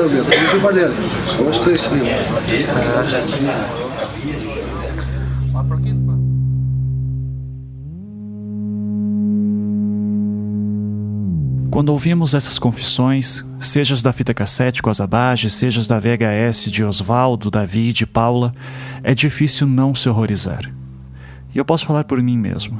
Eu já estudo essas gravações há pouco mais de um ano e sempre termino um pouco mais transtornado do que da vez anterior. E se hoje elas são capazes de produzir esse efeito em alguém, não é muito difícil de imaginar o impacto que causaram na época. Afinal, a polícia militar diz: solucionamos o caso. Olha aqui uma fita cassete com confissões e toma aqui ainda uma coletiva de imprensa na qual eles vão admitir publicamente também o crime. E a situação toda era tão inacreditável que, como esperado, pautou muitos jornais da época por meses. Durante os 24 anos que o processo correu na justiça, muitos advogados de defesa alegavam que a imprensa teve uma grande parcela de culpa em toda a forma como o caso foi construído. E mesmo que isso tenha seu fundo de verdade, fica aquela questão. Eles mesmos confessaram em gravações e publicamente para a imprensa. A seguinte fala de Moacir Favetti, o então secretário de Segurança do Estado do Paraná, meio que resume a leitura da imprensa e da população na época. Não temos dúvida nenhuma, veja bem, eh, as declarações enfáticas para toda a televisão e rádio e jornais presentes aqui na secretaria, onde o Oswaldo pedia que se organizassem, inclusive. Porque uma hora ele foi dar uma resposta e um perguntou junto com o outro, essa coisa, e ele, ele disse: parem, parem, vamos se organizar para os jornalistas, para o pessoal de rádio, televisão e jornais. E dizendo: se organize que eu quero falar. Uma pessoa que fala assim, de forma alguma está premida, está pressionada. A coisa é transparente, é tranquila. E nós temos agora uma fita que vamos divulgar a partir de hoje. Estou encaminhando para o presidente do inquérito, uma fita de áudio, onde as duas confessam e revelam os detalhes que estavam participando se lamentando, inclusive, tudo bem. Mas nós vamos mandar essa fita para juntar o inquérito e, dentro do prazo estabelecido, ser encaminhado a, ao judiciário e que o promotor denuncie imediatamente, protestando pela, pelo encaminhamento dessa fita a um laboratório no mundo inteiro, onde for, para ver se as vozes são realmente delas. O que, para nós, não resta dúvida que são delas. Para exemplificar o que ele está falando, ouça novamente esse pequeno trecho de uma fala de Oswaldo Marceneiro, tirada da coletiva de imprensa do dia 3 de julho. A participação dele foi que ele começou a querer abrir um lado pra, pra, do peito da criança. E a sua pai? Ah, do, do, do peito da, meu, eu já explico minha participação do peito da criança. Ele está calmo, respondendo às perguntas dos jornalistas, e quando é interrompido por outra pergunta, ele diz: Eu já explico a minha participação. Aos olhos do público, isso passava a mensagem clara de: estou consciente do que fiz e agora estou calmamente explicando o que aconteceu, ponto a ponto. Tenham calma que eu já respondo suas perguntas. A população paranaense, ávida em ver alguma solução para os casos de crianças desaparecidas, de repente descobrem que havia uma seita que confessou ter sacrificado uma criança. E daí para frente é possível claramente notar uma bola de neve se formando. Um exemplo disso. Matéria de capa do jornal Tribuno do Paraná, do dia 7 de julho de 1992. Abre aspas. Retratos falados dos homens que raptaram Guilherme Tiburtius e Everton Gonçalves correspondem com as características de Oswaldo Marceneiro e Davi Soares, líderes do grupo que matou Evandro. Fecha aspas. A matéria em si não dá muitos detalhes se os retratos falados são referentes ao caso do menino Guilherme, que desapareceu em 91, ou de Everton, que desapareceu em 88. De repente, cada retrato falado é de um caso isolado, de repente, os dois aparecem nos dois casos, não é possível dizer pela matéria. De qualquer forma, os desenhos em si guardam alguma semelhança. Nessa mesma edição, na página 6, abaixo da matéria sobre os retratos falados, há uma outra notícia. Abre aspas. Um caso idêntico em Goiás. A polícia de Goiás pediu informações à Secretaria da Segurança Pública do Paraná sobre as atividades de Oswaldo Marceneiro em abril de 89. Nessa época, o menino Michael Mendes foi sacrificado em Goiânia, em circunstâncias semelhantes às de Evandro, que teve os órgãos internos arrancados como oferenda ao demônio. Fecha aspas. Na edição do dia anterior, dia 6 de julho de 92, matéria da página 6 da Tribuna do Paraná, encontramos a seguinte notícia. Abre aspas. O mistério do número 7. Se antes o 13 era considerado o número de azar, muita gente, a partir de agora, passará a tomar cuidado com o 7, outrora tido apenas como o número da conta de mentiroso. Foram sete os matadores de Evandro, porque sete eram também as linhas de Satã a serem seguidas pelos integrantes da seita. O crime também aconteceu no dia 7, e 7 milhões de cruzeiros foram destinados ao pai de Santo Osvaldo, que comandou toda a operação.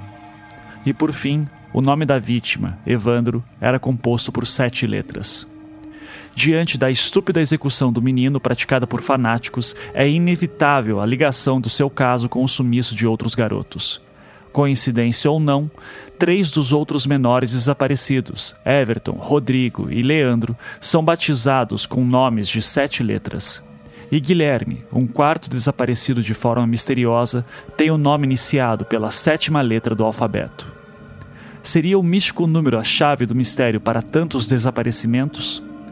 Lembra-se ainda que foram sete os meninos que sumiram: Guilherme, Everton, Alex, Rodrigo, José Carlos, Leandro e Evandro. Com exceção do último, todos os demais casos continuam sem solução. Fecha aspas.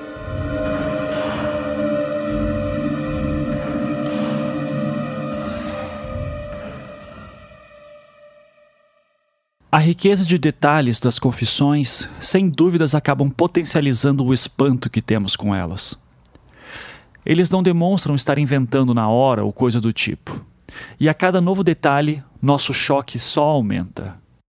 E é talvez por conta dessa força do espanto que as confissões geram que algumas coisas estranhas acabam passando desapercebidas.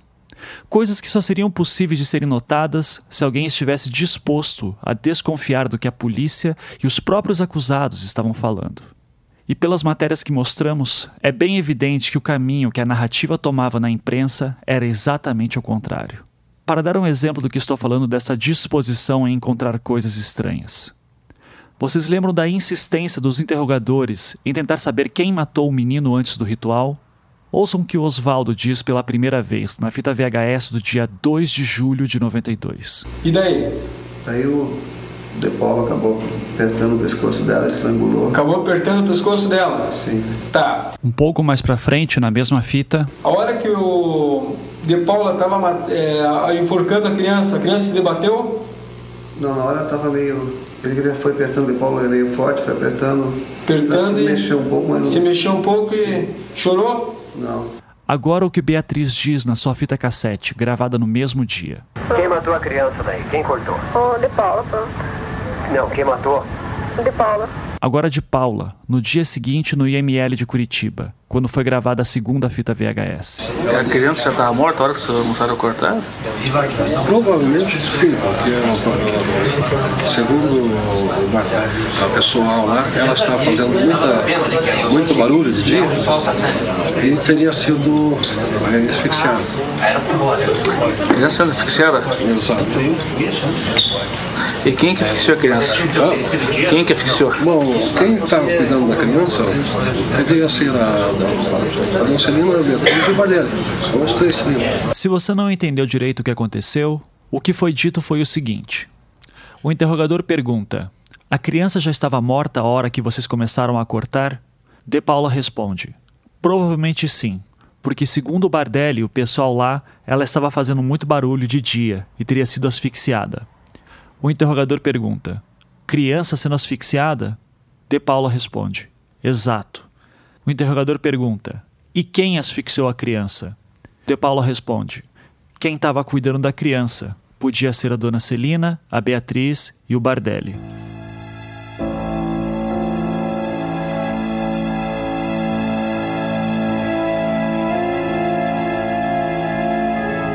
Tanto Oswaldo quanto Beatriz, em suas confissões que ocorreram no mesmo dia, citam Vicente de Paula como responsável por ter asfixiado a criança. No dia seguinte, Vicente de Paula dizia que a criança já estava morta quando chegou e quem deve ter asfixiado a criança teria sido Celina, Beatriz ou Bardelli. Logo, ele desmente as confissões anteriores. Alguém poderia dizer que ele estaria negando o crime que cometeu, de repente por orientação de advogados ou coisa do tipo. Mas os três homens só terão advogados quase um mês depois de terem sido presos. E partindo do princípio de que De Paula era um homem de baixíssima instrução na época, é bastante questionável acreditar que ele teria algum pensamento do tipo: eu vou confessar tudo o que fiz, mas se eu confessar que asfixiei a criança, minha pena será maior. Por que, que ele mentiria ou omitiria alguma coisa? Ou ainda, como ele poderia ter esquecido uma informação dessa? Agora, ouçam o que Oswaldo disse quando perguntado quem participou do ritual no seu depoimento gravado em vídeo no dia 2 de julho. Quem participou do ritual? Foi o De Paulo, Dona Celina, Beatriz e eu. Oswaldo aponta ele, de Paula, Celina e Beatriz. Quatro pessoas no total. Dos sete indicados ao final da investigação, estão faltando Davi, Pardelli e Sérgio Cristofolini.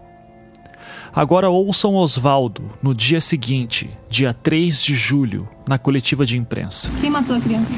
Quem matou a criança, porque tudo indica ou foi o, o Sérgio ou o, o Ailton Bardelli. E o De Paula? O De Paula teve a participação que ele começou a abrir, depois da criança já morta, quando eu cheguei a criança morta, a participação dele foi que ele começou a querer abrir um lado pra- do peito da criança. Notem que aqui ele já cita Sérgio Cristofolini e Ayrton Bardelli. Inclusive, ele chama Ayrton de Ailton e parece não lembrar do nome. O que tudo indica ou foi o, o Sérgio ou o, o Ailton Bardelli. E o De Paula? Os repórteres até ficam confusos, perguntando: e o de Paula? Não era ele que tinha asfixiado a criança?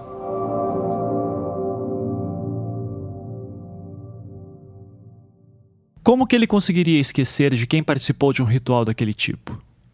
Ele tinha medo de citar os nomes de Davi, Sérgio e Bardelli? Ele já havia citado as pessoas mais poderosas, que eram Beatriz e Celina Bage, filha e mulher do prefeito. Qual seria o problema em citar mais esses? Ainda sobre essa aparente estranha memória do Oswaldo.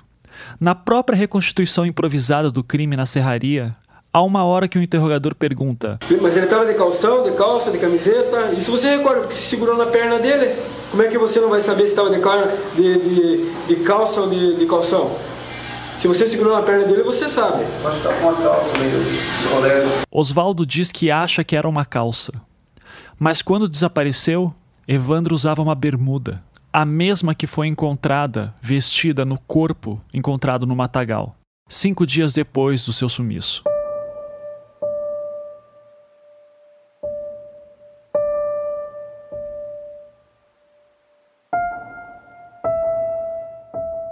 Novamente, numa cena como a que foi descrita do ritual, como seria possível esquecer esses detalhes?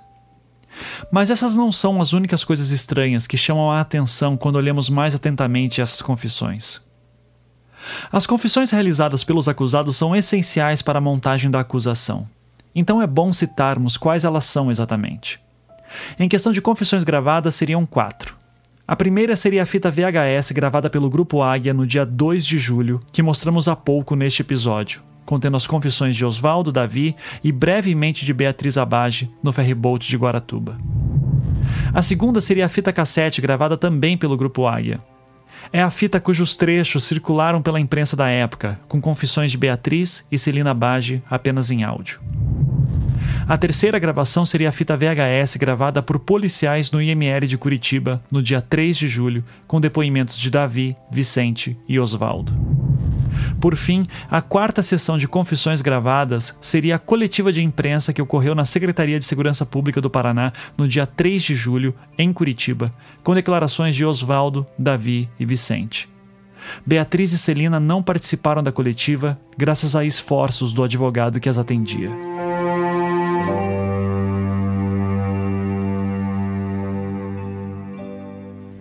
Contudo, ao olharmos os autos do processo e os julgamentos em si, à medida que o processo foi avançando, essas gravações acabaram não desempenhando um papel tão central na montagem da acusação como se esperava. Ao que tudo indica, ao menos oficialmente, o Ministério Público entendia que tais declarações não haviam sido prestadas em juízo, se caracterizando mais como confissões informais. Por causa disso, a acusação acabou montando o caso mais em cima de confissões prestadas oficialmente, realizadas na presença de promotores. Sendo assim, o primeiro depoimento oficial ocorreu na noite do dia 2 de julho de 92, no quartel da Polícia Militar de Matinhos, cidade próxima a Guaratuba. Os cinco primeiros presos depuseram naquela noite: Beatriz, Celina, Osvaldo, Davi e Vicente. Beatriz e Celina, acompanhadas de advogados, já naquela noite afirmavam que não haviam feito nada e que teriam sido forçadas a confessar. Já Osvaldo, Davi e Vicente, que estavam sem advogados, prestaram longos depoimentos naquela madrugada de 2 para 3 de julho, dando detalhes de como teria sido o sacrifício de Evandro. Esse é o primeiro depoimento de força para o Ministério Público, que monta sua acusação com base nas delações dos três homens. No dia seguinte, 3 de julho, durante exame de lesões corporais dos três homens no IML de Curitiba, eles reforçam suas confissões. Eu falarei sobre esses exames de lesões corporais com mais detalhes em um episódio futuro. De qualquer forma, as confissões dos três homens durante este exame seriam a segunda vez que oficialmente eles confessaram. Nesse mesmo dia, Ayrton Bardelli e Sérgio Cristofolini foram presos em Guaratuba, mas jamais confessaram nada. Tendo em vista que os depoimentos dos três primeiros homens presos que confessaram, Davi, Oswaldo e Vicente, não estavam condizendo com os depoimentos de Sérgio Cristofolini e Ayrton Bardelli, que negavam tudo, os cinco homens passaram por acariações entre si. Ou seja, eles foram colocados um de frente para o outro, sempre em pares, no qual um dizia a sua versão e o outro falaria a sua, esperando-se que assim se chegasse a uma versão final dos fatos. Isso aconteceu no dia 11 de julho, no presídio do AU em Curitiba. Mas tudo se manteve da mesma forma. Davi, Oswaldo e Vicente continuaram afirmando que mataram Evandro, enquanto que Sérgio Cristofolini e Ayrton Bardelli negavam tudo. Foi também neste depoimento que os três homens teriam confessado envolvimento no caso Leandro Bossi. Essa seria a terceira vez que confessaram em depoimentos formais. No dia seguinte, 12 de julho, por conta da menção a Leandro Bossi, o delegado Luiz Carlos de Oliveira foi visitá-los no presídio do AU, em Curitiba. E nesta ocasião, Oswaldo teria relatado para ele que estava sendo torturado. No dia seguinte, 13 de julho, foi a vez dos três homens que confessaram serem acareados com Celina e Beatriz. Elas continuaram negando e, naquela ocasião, Oswaldo passou a negar também, dizendo que estava sendo torturado. Davi e Vicente continuavam confessando. Essa seria a quarta confissão oficial, mas apenas com esses dois homens. Até que, no dia 28 de julho, em audiência com a juíza Anésia Edith Kowalski, em Curitiba, após uma abertura de inquérito para investigação de maus tratos que estariam ocorrendo no presídio, inquérito esse que foi aberto após auxílio do delegado Luiz Carlos de Oliveira, todos os sete acusados passaram a negar envolvimento com o caso Evandro, assim como alegaram que estavam sendo torturados para confessar. E pela primeira vez no processo, Davi, Oswaldo e Vicente, os três homens que haviam confessado e cujas confissões foram a base para a montagem da acusação, tinham advogados.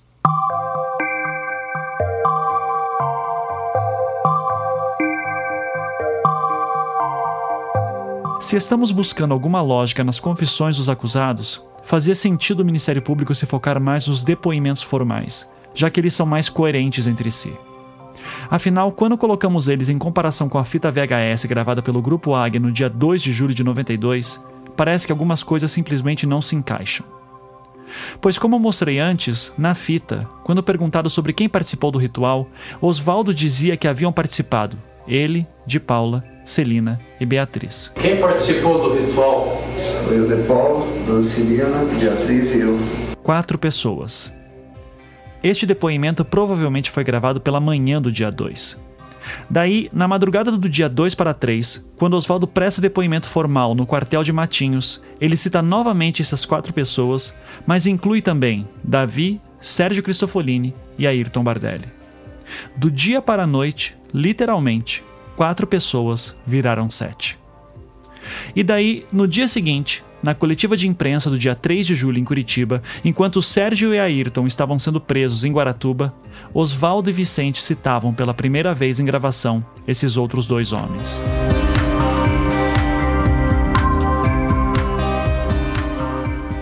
Quando comparamos as gravações com os depoimentos formais, são várias as estranhezas desse tipo que surgem. Há duas formas de se interpretar essas estranhezas: uma pela defesa, a outra pela acusação. Pela defesa, a versão é que eles estavam sendo torturados para montar essas versões, que tinham que ser sete pessoas no total, por qualquer motivo que fosse, e que só no dia 3 de julho é que Ayrton Bardelli e Sérgio Cristofolini, os últimos dois presos, foram colocados no rolo para fechar o número 7. O problema dessa versão é que, como eu já mencionei, no depoimento formal do dia 2 de julho à noite, no quartel de Matinhos, os nomes de Bardelli e Cristofolini já constavam nas confissões dos três primeiros homens presos. A defesa explicaria isso da seguinte forma: esse depoimento poderia ter sido forjado e ou escrito depois. Uma das pessoas que se aprofundou nessa questão das alegações de tortura foi a advogada Isabel Kugler Mendes, que é hoje uma importante ativista sobre direitos humanos e condição de presos no Paraná. Na época, ela chefiava o Conselho da Condição Feminina e chegou a elaborar dois dossiês sobre as alegações de tortura. Um no dia 23 de dezembro de 92 e outro no dia 23 de junho de 93. Em um depoimento que ela prestou no júri de 2004, quando foram julgados Oswaldo Marceneiro, Davi dos Santos Soares e Vicente de Paula Ferreira, ela comentava sobre como se envolveu no caso e o que acreditava ser um indício de que os depoimentos no quartel de Matinhos teriam sido forjados. Muito bem, dona Isabel. É, a senhora nunca foi ouvida nesse não, processo? Não, nunca fui ouvida. É, não participou da investigação? Não tomou conhecimento? Não presenciou o fato? Não estava lá em Gauratuba? Confere? Não, nesse sentido não, doutor. Muito bem. A senhora... Veja bem, eh, a, senhora falou em investigação. É, a senhora... Nós fizemos... Eu, eu, eu, acho que eu poderia deixar desde já aqui claro ah. de que nada de que consta no, no dossiê, nos dois dossiês, foi feito apenas pela minha pessoa, mas sim por uma equipe. Muito na bem, minha condição. No dossiê de... só consta que a senhora inquiriu não eu, uma, uma, equipe toda, uma equipe doutor. inquiriu os três réus, é isso? Sim, não apenas passou inquirimos, a, como, como fizemos investigações em torno do que aquilo o senhor poderá perguntar. Então fizemos sim. Que tipo de investigações a senhora fez? Investigações, por exemplo, no local. Nós fomos até o local para conhecer, para ver, que depois eu posso. Então, a pedido nós... de alguém? Não, não, nós mesmos do Conselho conta da Comissão própria, Feminina, por conta própria. Ninguém não. Queria. no momento em que nós, acho que eu estou até começando já errado, no momento em que nós nos decidimos, uma equipe toda de advogadas, psicólogos e assistentes sociais, que nós nos dispusemos a levar em frente as denúncias de tortura, nós fizemos trabalho, sim, de pesquisa dentro da Constituição Federal, dentro do, do de, a parte de torturas, que depois acho que será comentado. Nós fizemos pesquisa junto a médicos, legistas, perguntando para que nós pudéssemos ter certeza de elaborar aquilo. Então, pesquisa nesse tá. sentido, sem nunca ter sido nada oficial ou pedido por quem quer que fosse. Apenas e tão somente foi pedido pela família das mulheres a denúncia, que nós recebemos a denúncia das torturas. Apenas isso. O, o que, que, foi concluído nesse, nesse dossiê? A senhora disse que foi feitos contatos? Eu, eu acho... Além dos depoimentos? Sim, eu, eu acho que, que, eu, que eu, se o senhor me permite, eu quero só começar pelo começo, doutor. Se o senhor me permite. Não. Não vou lhe permitir. Ah, Quero que a senhora responda o que eu lhe perguntar. Para mim é o mais importante. Não, isso. eu vou lhe responder. É. Mas eu vou lhe dizer que nós fomos procurados, recebemos isso é, passado dois meses do acontecido, que nós tínhamos con, é, conhecimento apenas e tão somente daquilo que a imprensa divulgou, e como mãe, avós, no meu caso avós, eu tenho 15 netos, doutor. 15, na época eu tinha neto da idade do, do menino. Então, houve uma revolta de todas nós. Eu, inclusive, escrevi artigo para que foi publicado em relação a isto. Então, quando nós recebemos a visita de familiares das mulheres, é, nos vamos mudar, o, vamos mudar o, é, o que, que foi concluído naquele, naquele... No primeiro? É, no, o que a senhora concluiu? O que, que, é que, que houve dois dossiês, A síntese da sua conclusão? A síntese, eu vou fazer a síntese da, da primeira conclusão. No primeiro, doutor, nós examinamos, pedimos, quando houve a denúncia, que nós decidimos a examinar, nós pedimos os, os autos. Tinham cinco volumes. Então, nós examinamos os, os autos do começo ao fim. E nos autos, nós, desde o início, levamos um susto porque nós constatamos as falhas processuais, constatamos as denúncias claras, evidentes de tortura, desde o início, de Beatriz Abage denunciando, os, os homens, inclusive os três que estão aqui em especial, que não tinham advogados, nenhum momento eles tiveram advogado, foram, eh, não foram acompanhados de advogado, onde terminava os laudos deles dizendo, em tempo, eles dizem que, ele diz que foi torturado, e aí examinamos os autos e constatamos de que é, as, as, declarações, em especial dos três homens é, que vamos aqui... tratar dos três, principalmente que é o que estão em julgamento Exato, os três homens que aqui estão, nós nos assustamos porque nós tínhamos visto pela imprensa de que eram pessoas simples do povo, com escolaridade baixa, e nos, nos autos constava os primeiros depoimentos deles, termos técnicos. Por exemplo, que eu lembro, é, eu seccionei a carótida. Eu seccionei a carótida, ninguém de nós que estamos aqui diria isto. Eu fiz um corte longitudinal. Corte longitudinal. Então, termos como este nós fomos buscar junto a, a, a, médicos legistas, que, que eu posso até, eu ainda lembro do nome, porque eu então trabalhava também na Câmara Municipal e um deles era vereador, fomos buscar e, e ficamos, lógico. E depois, posteriormente, quando veio dentro do processo, porque não tinha, doutor, inicialmente o laudo cadavérico, demorou muito a ser colocado. E quando veio, nós constatamos que eram termos usados no laudo, então termos técnicos que né?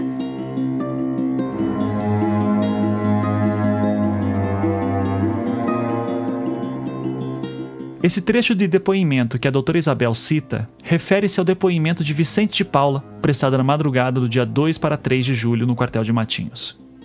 Ela estava falando de cabeça, então eu já aviso que o depoimento não é exatamente assim como ela relata. Mas lá, naquele primeiro depoimento formal de Vicente de Paula, prestado naquela madrugada, lê-se o seguinte: Abre aspas. Que preparados os complementos como farofas e outros apetrechos, iniciou-se o ato tendo a criança sido deitada de bruços, tendo Sérgio segurado com força o pescoço, Osvaldo a cabeça e Bardelli o corpo, tendo sido colocado o alguidar embaixo do pescoço da vítima. Que em seguida o interrogado fez o primeiro corte no pescoço da mesma, tendo o sangue escorrido no alguidar. Que, passado cerca de uma hora, o interrogado fez um segundo corte, desta feita um corte vertical do lado direito do tórax em sua parte frontal. Que Oswaldo lhe disse que o corte estaria errado, pois Celina queria o coração, pedindo-lhe para parar, saindo momentaneamente ele e Beatriz para fora do quartinho. Que Oswaldo, ao retornar, pediu ao interrogado que continuasse o trabalho, tendo falado que estava nervoso e que Oswaldo continuasse. Que, diante da situação, Oswaldo pegou uma faca e seccionou o lado esquerdo frontal do tórax e ainda um outro corte na parte superior frontal do tórax, unindo os cortes já feitos. Que Oswaldo, para cortar as vértebras, ou seja, os ossos do tórax, utilizou-se de uma serra de cortar ferro, que o interrogado também fizera uso da mesma serra quando do corte que fizera, tendo cortado até a quarta costela, ou que acredita ter sido a quarta costela, no sentido de cima para baixo. Fecha aspas. No depoimento de Davi, prestado naquela mesma ocasião, e lembrando que na época ele era um semi-analfabeto, há também as menções aos mesmos termos que Vicente de Paula usa parte frontal do tórax e corte vertical frontal à esquerda do tórax. Por fim, no depoimento de Oswaldo Marceneiro, também prestado naquela madrugada, há um trecho que ele diz que, abre aspas, o corte feito para a retirada dos órgãos foi transversal. Fecha aspas.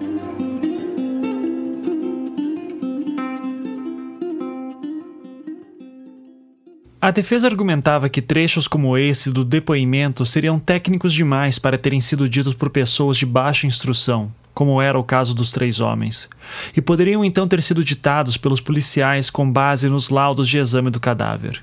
Quem também relatava algo parecido e servia como base para a defesa era a delegada do Grupo Tigre, Leila Bertolini, conforme seu depoimento no júri de 2004. Quem está perguntando é o advogado de defesa, Álvaro Borges Júnior. Quando se realiza, se, ter, se, se conclui um laudo de necrópsia, o laudo confeccionado, materializado, qual é o procedimento do ML? Para onde, é que onde é que tem que ir esse laudo de necrópsia? Para a delegacia de polícia, para o delegado que está presidindo o inquérito. Nesse caso, a senhora tem conhecimento se, se aconteceu esse procedimento? Não. A senhora não tem conhecimento ou não aconteceu não, esse procedimento? Não aconteceu isso. A senhora sabe mais ou menos o que, que aconteceu?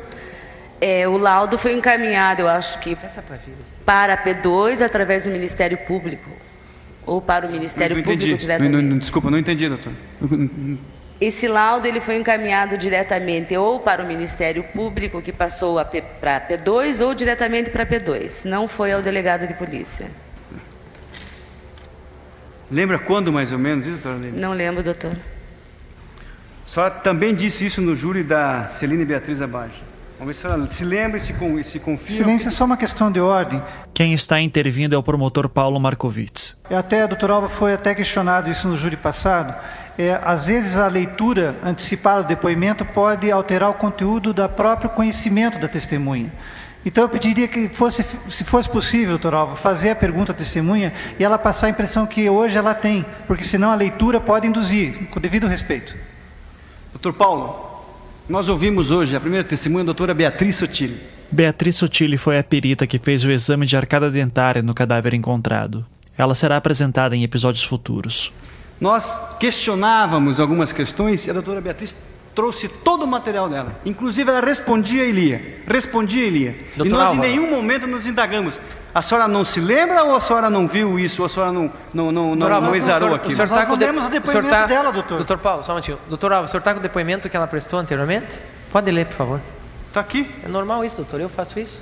Mas a testemunha não vai mostrar. 12 anos, doutor, 12 anos. Eu, eu, eu ajo assim. Quando eu 12 quero saber, anos. escuta, está escrito aqui, é verdade? É. Não tem indução nenhuma.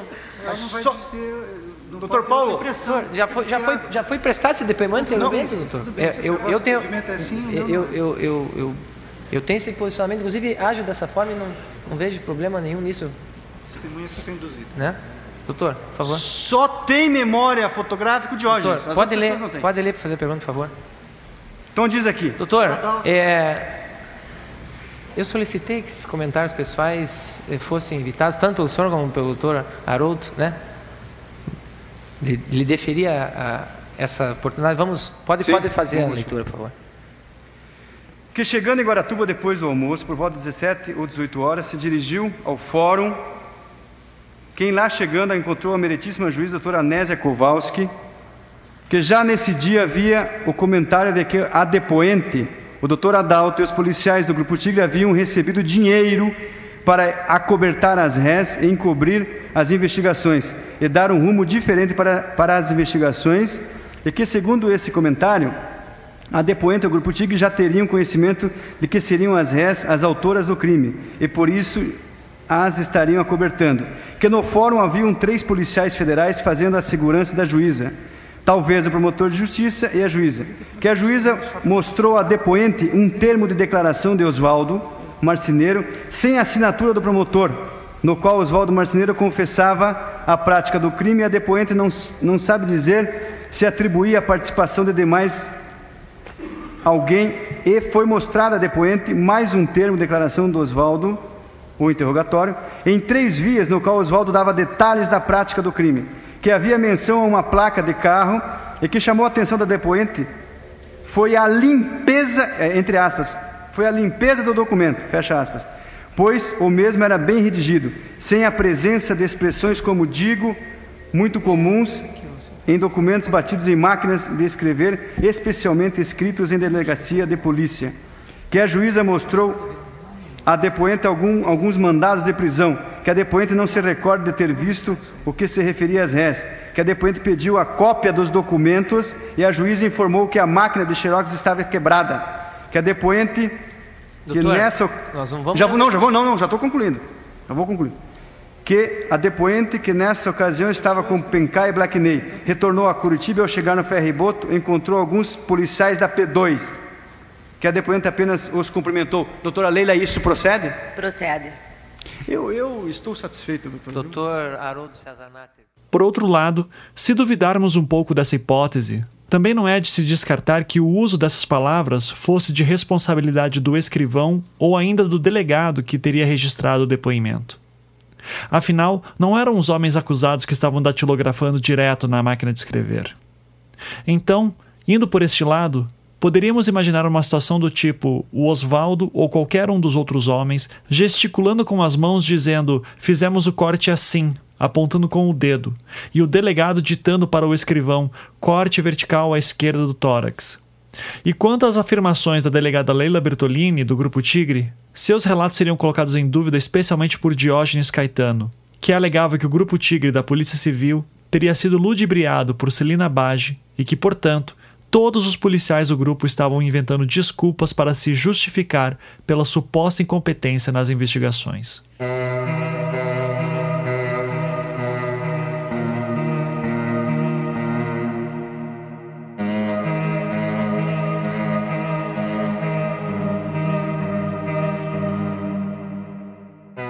Para a acusação, a explicação é muito mais simples.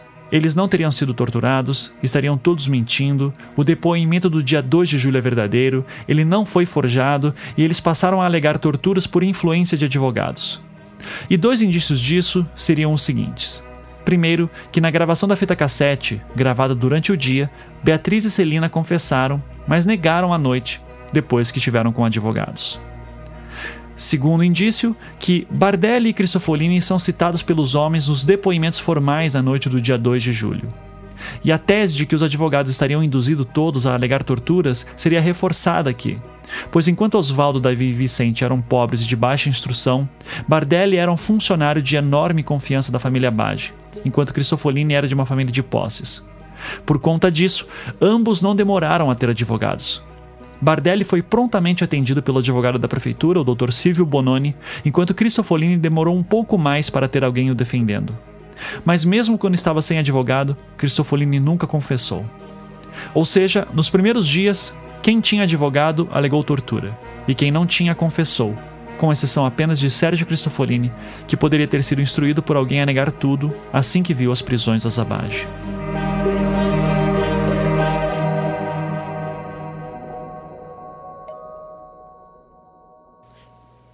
O que de fato aconteceu, nós nunca saberemos.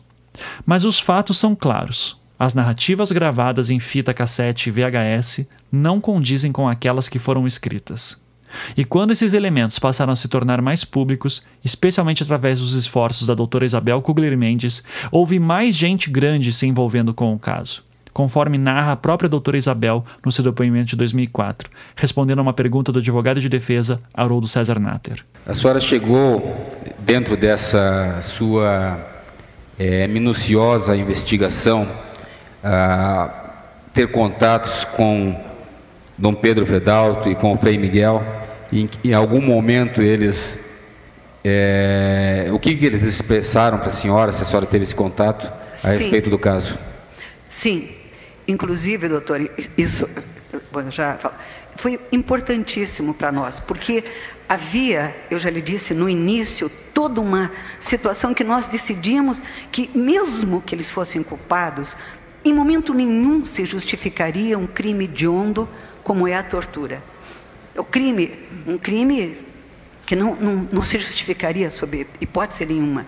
Então, eu também encaminhei ao Dom Pedro Fedalto, eu encaminhei o, o, o dossiê. E o Dom Pedro Fedalto foi uma das pessoas que nos deu a resposta, porque o Dom Pedro tinha se manifestado contrário, colocando aquilo que eu também coloquei. E o Dom Pedro, então, ele fez questão de visitar os acusados e depois de se manifestar publicamente, inclusive através de, de inclusive através de, de, de artigo publicado pelo jornal, ele se manifestou. E aí não foi a, depois o Dom Pedro Fedalto fez uma visita à família, porque é evidente, doutor, que havia um sofrimento. a pergunta já, doutor, senão eu vou. Você, eu, você teve contato bem... com o é. Dom Fedalto? É, é, vamos ser objetivos, doutora é, Exatamente. Isabel. Eu, eu, sim, eu estou sendo objetivo. E não apenas o Dom Pedro Fedalto, o Frei Miguel. O Frei Miguel foi importantíssimo porque eu, eu sou católica. Católica, praticante, acredito, e eu tinha um, um, respeito muito grande pelo Frei Miguel. Então, foi pedido pela, pelo, por nós do Conselho, e foi pedido pelos familiares, que o, Dom, que o, o Frei Miguel fizesse uma visita. E quando o Frei Miguel fez, eu não acompanhei. Está respondida a pergunta, doutora? Está respondida. Obrigado. Não, eu só queria... Doutora Isabel. Está respondida, doutora Isabel. O, eu, eu, é, o que eu ia dizer, doutor... Eu preciso aqui que a senhora entenda... A doutora é advogada. Que a senhora entenda o seguinte aqui. É, nós temos interesse em saber algumas coisas da senhora. A senhora já falou é, nós estamos com 40. Mas eu acho que eu não disse o principal, não, doutor, um do que ele falou. O principal. Não, ele me. Doutora o, foi Isabel, o principal, doutora, na minha opinião. Doutora quando Isabel, o doutor. Por favor, doutora Sim, Isabel, por tá favor. Bom. Eu quero lhe respeitar. A senhora, doutora é uma advogada, eu lhe respeito muitas pessoas claro, de sei, mais idade que eu começa por esse aspecto. E como respeito todo mundo. Mas eu quero lhe pedir uma coisa. É, nós temos sim, sim. muito interesse em saber é, algumas questões da senhora, de forma objetiva. Se o advogado que fez a pergunta disse que estava satisfeito, mas quem sou eu, quem é o promotor, quem é o jurado, para perguntar. Então, vamos dessa forma, porque nós temos um júri já com seis dias. Claro.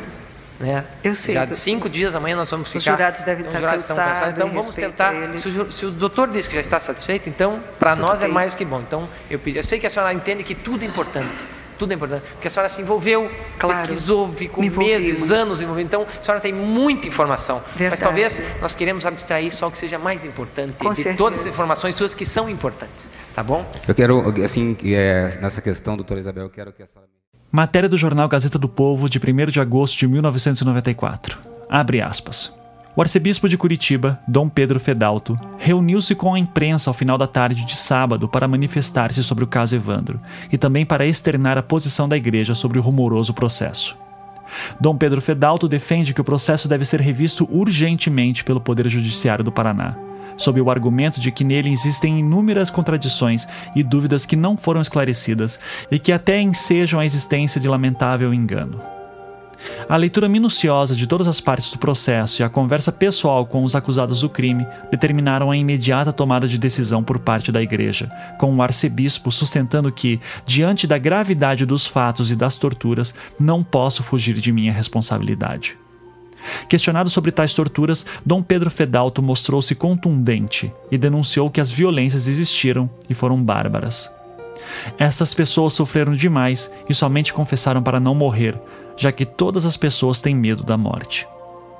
A maior autoridade eclesiástica do Paraná disse não acreditar na existência, com relação aos fatos, de que se chamou de ritual satânico, bem como não acredita que os sete acusados sejam responsáveis pelo crime, que alcançou ampla repercussão em todo o país. A sociedade tem que ser esclarecida. Não é possível aceitar que essas pessoas continuem presas sem a certeza ou provas de que cometeram o crime. O artigo que escrevi quando no início do caso certamente não seria feito hoje, pois naquela época, sem conhecer os fatos, fui pressionado a me posicionar. Hoje, após conhecer o processo e os fatos, tenho uma posição diferente, assinalou. Fecha aspas. Eu, para mim, quem quiser ter uma estátua em casa, quem quiser ter no quintal, é, não tem nada a ver com isso. Este é Diógenes Caetano, numa entrevista que me concedeu no final de 2016. Mas uma estátua de Iemanjá, é um, o fato de ser de Iemanjá... Tipo... Não, não me incomoda e, e outra, eu, para mim, Iemanjá... É, santa católica, essas coisas, para mim isso aí não, não, não, é que eu seja ateu, eu acredito em Deus, mas o Deus que eu acredito não é nenhum que está nessa é, propalado na religião. Eu nem sei se ele, se ele tem forma ou se ele é parte de tudo que nós estamos tendo aqui. Pode ser que ele exista.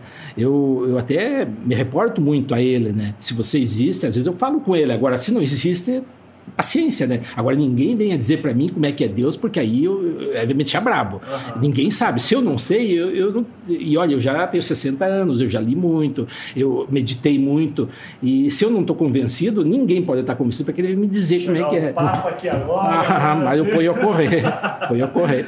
Então você não é católico? Não, eu fui católico, fui católico, cheguei a ser coroinha. Eu vi muita coisa acontecendo na igreja ali que na época eu era muito pequeno, não entendia, né? Mas é essa imundice toda de padre passando eh, as mulheres, as madames da cidade na cara, mexendo com criança. É, mas isso é comum, isso aí acontece, deviam deixar os padres casar, que daí talvez não acontecesse tanto, né? É, com certeza. Uh, hoje em dia, então, você se diz um não, eu não sou ateu, eu não sou ateu. Eu, eu, talvez eu, mais do que muitos que dizem que acreditam em Deus, que batem no peito, que vão para a igreja todo dia, talvez eu acredite até mais que eles, só que o meu Deus é diferente do deles, isso eu tenho certeza. Não é aquele que está na Bíblia, não, é, não, não tem estátua que represente ele, por isso que eu falei para você, se trouxer uma estátua de Manjá ou da Nossa Senhora Aparecida, para mim é a mesma coisa, isso aí não tem nada. Você, uh, se alguém joga, uma das coisas que eu mais ouvi também pesquisando, Diógenes vai montar sua acusação baseada muito em preconceito religioso. Mas quem que diz isso? Eu não tenho preconceito nenhum. Eu fui, como eu falei para você, eu fui, cheguei a ser coroinha, eu fui criado na, na religião católica. Não, mas preconceito à Umbanda, especificamente. Ah, sim, aí, aí tem um detalhe. Aí vamos, vamos separar bem as coisas. Para mim, uma religião, uma religião que sacrifica um animal Pode ser uma formiga que arranque as pernas, que mate. Para mim, isso não é religião. Isso é uma coisa que tinha que ser proibida, tinha que ser banida e essas pessoas tinham que ser punidas, elas tinham que ir para a cadeia. Isso por quê? Por causa do sacrifício do animal. Agora, se uma, uma religião dessa sacrifica seres humanos, você quer que, quer que eu seja a favor? Ah, eu tenho preconceito, lógico que eu tenho. E acho que todo mundo tem obrigação de ter, porque quem não tiver preconceito com uma religião que faz isso é suspeito. Ele pode, pode ter propensão para fazer. Mas a Umbanda, ela, ela promove morte de animais? Oh, eu não sou especialista nessa área de Umbanda, de Candomblé. Eu ouvi muito, falarem muita coisa, que, que o Candomblé é mais pesado que a Umbanda, que não sei o quê, mas para mim, ó, se fizer o mal, até não precisa nem, nem matar animal. Se você tem uma religião que chega uma pessoa aqui e diz assim, olha, eu preciso separar um casal, eu preciso que fulano fique doente, eu preciso que a empresa de alguém vá falecer, isso para mim não é religião. Então eu, eu, eu, eu não tenho preconceito, eu acho que são criminosos e têm que ser punidos. Agora, se chega a matar animal, meu Deus. Aí não, mas tem... veja, é, o, meu ponto, eu super concordo com tudo que você falou. Só para deixar claro, eu queria dizer que eu concordo que não me parece legal quando alguém usa de uma religião para fazer trabalhos visando o mal de alguém. Eu quero saber a sua visão sobre um bando em candomblé. Não, eu, eu, eu, como eu falei para você, eu acho que uma, todas elas, desde o Saravá mais brando, eu acho que até é, centro de mesa branca, é, porque até o centro, centro de mesa branca, pelo que eu sei, até meia-noite é, é, do bem e do meia-noite depois é do mal. Para mim, isso já não, não, não tem sentido. Então, eu teria que ter preconceito, porque eu acho que qualquer religião que pratique o mal, qualquer tipo de mal, desde que seja pequeno ou grande, ela, ela, ela tem que ser abolida, ela tem que ser combatida. E eu combato, combateria. Agora, não estou preocupado, não estou correndo atrás, difamando ninguém, nada, eu estou cuidando da minha vida. Eu não quero saber, eu só me envolvi naquilo por quê? Porque tinham sequestrado um parente meu, porque eu fui detetive, estava muito fácil, muito evidente de saber quem que era, né? Estavam se, estavam se, se denunciando, então não tinha como não fazer, né? Como não ter feito o que eu fiz. Agora, eu não tenho preconceito contra a religião por mim. Se quiserem doar tudo para uma igreja evangélica, quiser dar o carro, dar a mulher, dar a casa, podem dar, é problema deles, desde que não mexo na minha, né? Se Agora. quiserem montar um terreiro, Se não me incomodar, se não matarem animal, por exemplo, vou te contar uma coisa. A- aqui, todo final de ano, eles vêm matar animais aqui na praia, nessa nossa praia aqui, que é uma praia mais deserta. E quem vem aqui? É esse pessoal que pratica essas coisas. É, você lembra de agora, ano, ano passado, ano atrasado, houve um acidente de um ônibus que estava vindo ali morreram 50 e poucas pessoas, porque eles tinham que chegar até meia-noite aqui, porque eles tinham que fazer os rituais deles, né? Rituais onde eles sacrificam animais tal, depois fica cabeça de bode, fica é, tudo com tipo de animal ali no dia seguinte, lá que você vê na beira da praia sacrificado. todo ano acontece isso. Todo ano acontece. Agora, como eles morreram, aquela, aqueles 50 e poucos morreram, que eles estavam até com uma licença no ônibus dizendo que ia para Santa Catarina, mas na verdade estavam vindo para o Paraná. Então, é, um monte de coisa errada estava acontecendo ali, né? E morreram. Quer dizer, então você vai dizer, eu vou ficar triste? Para mim, se eles estavam matando animal, estavam matando pessoas, estavam fazendo mal para alguém, olha, não vou chorar por eles, né? Eu acho que se tivessem ido fazer o bem, ah, vamos fazer uma campanha lá em Guaratuba para conseguir agasalho, para dar doar para os pobres, ou vamos fazer uma, uma- um programa de castração dos animais de rua para não ficarem sofrendo aqueles bichinhos, aí eu estaria chorando, com certeza. Deus o livre, por que que foi sofrer esse acidente, morrer tanta gente? Mas se eles estavam vindo matar animal aqui, olha, para mim, ó, não tenho preconceito, mas também não estou chorando. Então, é essa situação. É, é porque quando, assim, eu entendo quem gera essa dúvida, porque ah, eu tenho. Eu fiz um mestrado em ciências da religião, tá? Eu sou doutor hoje em tecnologia no TFPR, mas é. O, o, o meu mestrado em ciências da religião, então religião é uma coisa que eu estudo normalmente, faz parte do, da, da minha formação. E eu tenho muitos amigos que são bandistas e não tocariam numa formiga. Sim. Sabe? É, jamais houve e- e- e- menção eu- a, a sacrifício E eu vou mais além ainda do que você está vendo. É, tem um, um horário eh, na Rádio Ouro Verde, ali para seis horas, até acho que vários outros horários, mas eu sei que nas seis horas ele sempre tem aquele momento espírita. Pô, eu, eu nunca ouvi mensagens tão bonitas como eu ouço ali. Então, e se eu estou com o rádio ligado naquele horário, eu, eu sintonizo, porque eu acho bonito. Então eu tenho preconceito. Eu se eu tivesse preconceito, ah, é espírita, então não vou escutar. Mas, pô, os caras têm uma mensagem linda, linda. É, é, mesmo se a igreja for assim, então é, é essa que devia existir. Agora, tá, mas então por que, que você fala mal deles? Eu não falo mal, eu falo mal de quem mata. Mas o De quem... espiritismo ok, eu quero saber se. eu Vou vou ser bem direto na minha pergunta. Você acha que quem é da Umbanda em Candomblé sacrifica animais? Acho, acho, claro, porque vocês podem ir em qualquer centro que eles vão fazer sacrifício de animais. Eu já fui e não sacrificar animais. Ah, bom, então você está indo no, no horário errado. tá indo no horário errado. Bom, eu falei para você, eu não sou especialista nisso aí, talvez tenha algum, algum que não faça. Eu vou explorar esse tema melhor em episódios futuros. Por hora, basta eu dizer o seguinte: me chamava aqui a atenção que a maior parte das linhas de Umbanda não realizam sacrifícios de animais, sendo essa uma prática mais comum no candomblé. Contudo, Vicente de Paula tinha uma vivência no candomblé e Oswaldo Marceneiro seguia uma linha de Umbanda chamada Angola, que também realiza sacrifícios de animais. Ainda assim, nenhuma linha de Umbanda ou candomblé conhecida realiza sacrifícios de seres humanos. Agora, ah, os que eu conheço, que eu conheci, meu Deus, mas, ó, você chega ali, você já vai ver, você já vai ver estátua de diabo, é, bonequinho chifrudo, é, tridente. Ah, você entra no centro, você vai ver toda a coreografia deles ali se baseia muito nisso, né, na intimidação psicológica e tal. Então, é, mas pode, toda parte tem os bons. Na Polícia Civil não tinha gente perversa, delegado que veio defender os assassinos? Então, e ali não era lugar para ter bandido. A Igreja Católica, Dom Pedro Fedalto, defendeu eles de sem conhecer Guaratuba. Defendeu, fez pronunciamento, levou puxão de orelha do Ministério Público, teve que censurar ele na, na, na- na mídia, que ele estava, a matéria é seara, seara alheia, que ele estava se metendo em assunto que não era do conhecimento dele. É, o Frei Miguel. Quer dizer, a Igreja Católica também tem pessoas podres lá dentro. E pode ser que no Candomblé, no Saravá, tenha pessoas. E tem mais uma: é, muitas dessas informações que nós recebemos, eu tive ajuda de gente de dentro do terreiro. Eu não tinha coisa que eu não conhecia. Aí eu sempre perguntava, mas como você teve acesso? Você frequentava? Não, eu trabalho, eu sou engenheiro civil, eu trabalho com pedreiros, eu trabalho às vezes com 60 obras ao mesmo tempo, eu tenho 200, 150 pessoas trabalhando e conversam comigo. E ti- tem pessoas que trabalham lá dentro. E eu sou bom para todo mundo. Eu tenho um- uma personalidade que eu trato desde o servente mais simples até a pessoa mais importante com a mesma educação. Para mim, todo mundo é gente, todo mundo merece o mesmo, mesmo respeito. E isso fez com que muitas pessoas me ajudassem. Inclusive, teve pessoas que trabalham, que eh, recebem espírito nesses terreiros e me passaram algumas informações. Diógenes, você está falando isso, você está no caminho certo. Não vieram dizer, ó, foi ele, fizeram tal dia. Disse, não. Você consegue me dizer? Não vou dizer, lógico que não vou dizer, eu não vou pôr a pessoa. Não. Eu não vou, olha, eu, eu garanto que eu não. Eu posso até te perguntar o nome, hein? você pode escrever ele aí. Não, não, mas não, não é essa área, é uma área que eu não quero, não quero entrar. Porque, até... não, porque assim, eu não tenho o menor interesse em falar, eh, em colocar é, o nome da pessoa ó, aqui, eu só quero no, confirmar. No jornalismo, no jornalismo, vocês têm aquela, um lema que vocês não são obrigados a falar quem foi as pessoas que. Vocês não denunciam a pessoa que deu a informação. Eu, eu também fui policial, embora eu não seja hoje, eu tenho esse mesmo cuidado. Há, há pessoas que passam informação para a gente é, nessas condições. Ó, eu não posso ser envolvido porque isso vai trazer problema para mim, para minha família. Então eu respeito, eles me ajudaram. Eu não vou denunciar eles agora porque ah, agora passou o tempo, agora para mim é não, conveniente. Mas eu, não, eu não vou denunciar, não vou falar Não, não, mas eu, eu não, eu não faria isso. Meus ouvintes assim, eu, olha, eu não, não. a informação. Não, é, eu sei, você precisa que confirme muita coisa, mas eh, na verdade você vai ter pouca coisa para confirmar. As pessoas aqui em Guaratiba têm medo, sabe?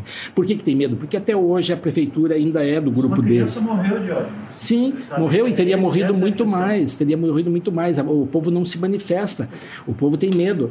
A, a prefeitura aqui em Guaratuba é o, único, única empresa que emprega aqui em Guaratuba, não, não existe outra, é comércio e turismo só. Né?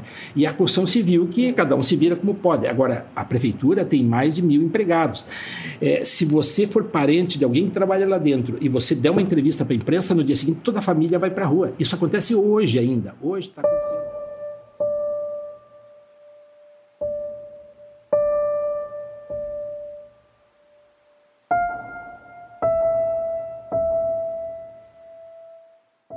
Sobre o arcebispo de Curitiba, Dom Pedro Fedalto, ele foi citado diversas vezes pelas defesas como forma de argumentação, passando às vezes a impressão de que ele fazia parte de uma estratégia do tipo: olha só, um homem tão respeitável e santo acredita na inocência dos réus, vocês jurados deviam seguir o exemplo dele. O que eu tenho para comentar sobre isso não deve agradar ninguém. Mas a forma como eu vejo as constantes citações a Dom Pedro Fedalto pelas defesas me parece algo estratégico. O uso do nome dele afastaria a noção de satanismo, magia negra ou qualquer coisa do tipo, limpando assim um pouco a reputação dos réus no imaginário brasileiro, que tende a ser bastante preconceituoso com ritos afro-brasileiros, que geralmente relaciona tais práticas religiosas, que são legítimas, com coisas satânicas, do tipo achar que Exu é um demônio ou coisa do tipo. E se você acha que eu estou exagerando, basta ouvir essa matéria da época, que foi veiculada na rede OM. Isso seria uma amostra de como os pais de santos seriam encarados num julgamento. A maioria dos praticantes da magia negra também condena o sacrifício dos seres humanos. Mas nos rituais, o sacrifício e o sangue dos animais são usados como oferenda aos deuses. O OM Repórter acompanhou no norte do Paraná um ritual de magia negra. Na guerra entre espíritos contrários, vale a força de cada mãe ou pai de santo, com o apoio dos orixás protetores. Exus e pombas giras, divindades que na Umbanda significam o diabo, o capeta, o maligno. O Exu gosta de oferendas, o sacrifício de animais de todos os tipos, principalmente frangos, faz parte do negócio uma arma infalível na conquista da divindade maligna para a causa do pai ou mãe de santo. E é nessa pequena sala. Contudo, no final das contas, Dom Pedro Fedalto era apenas isso uma figura de respeito. Ele não era testemunha, nem investigador, nem perito, nada.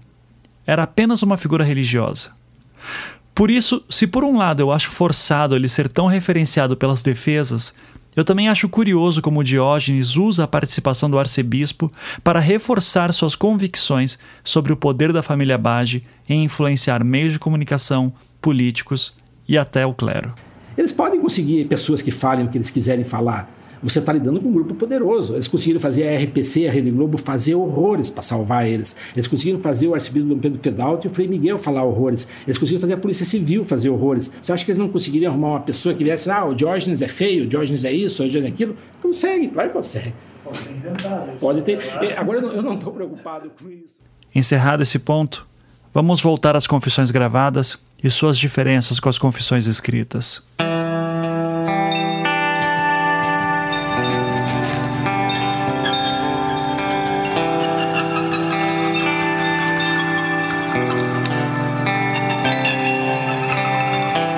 Como eu disse, há várias incongruências aqui quando comparamos as confissões. Mas há uma em especial que sempre me salta aos olhos. Ouçam novamente esse trecho da fita cassete gravada com a confissão de Beatriz Abage, que foi veiculada na imprensa da época.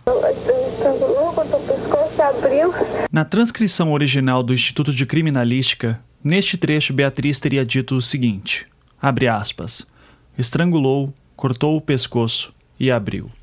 Fecha aspas. Essa descrição do corte no pescoço para retirar sangue também se encontra no primeiro depoimento formal de Vicente de Paula que li anteriormente, prestado na madrugada do dia 2 para 3 de julho no quartel de Matinhos. O trecho em questão era, abre aspas, iniciou-se o ato tendo a criança sido deitada de bruços, tendo Sérgio segurado com força o pescoço, Osvaldo a cabeça e Bardelli o corpo tendo sido colocado o alguidar embaixo do pescoço da vítima, que em seguida o interrogado fez o primeiro corte no pescoço da mesma, tendo o sangue escorrido no alguidar. Fecha aspas.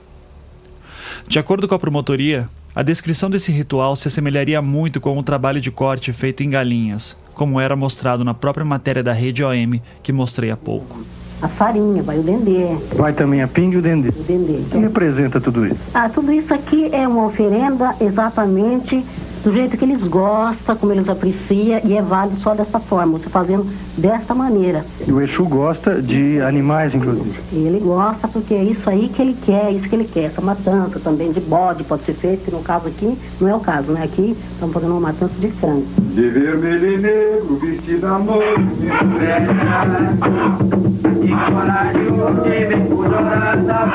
então que o mão de faca vai se prepara para cortar a primeira galinha. Vai, corta bem pertinho da cabeça, derramando o sangue em cima da farofa que já está misturada com azeite de dendê. Não é uma cerimônia triste, uma cerimônia movimentada com um cântico bem forte, bem marcado, um cântico afro, sem nenhum, sem nenhuma intenção negativa.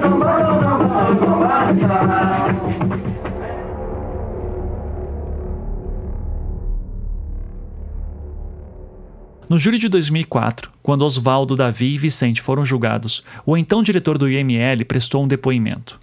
Seu nome era Francisco Moraes Silva, e ele foi um dos que assinaram o laudo de necrópsia do corpo encontrado no Matagal no dia 11 de abril de 1992.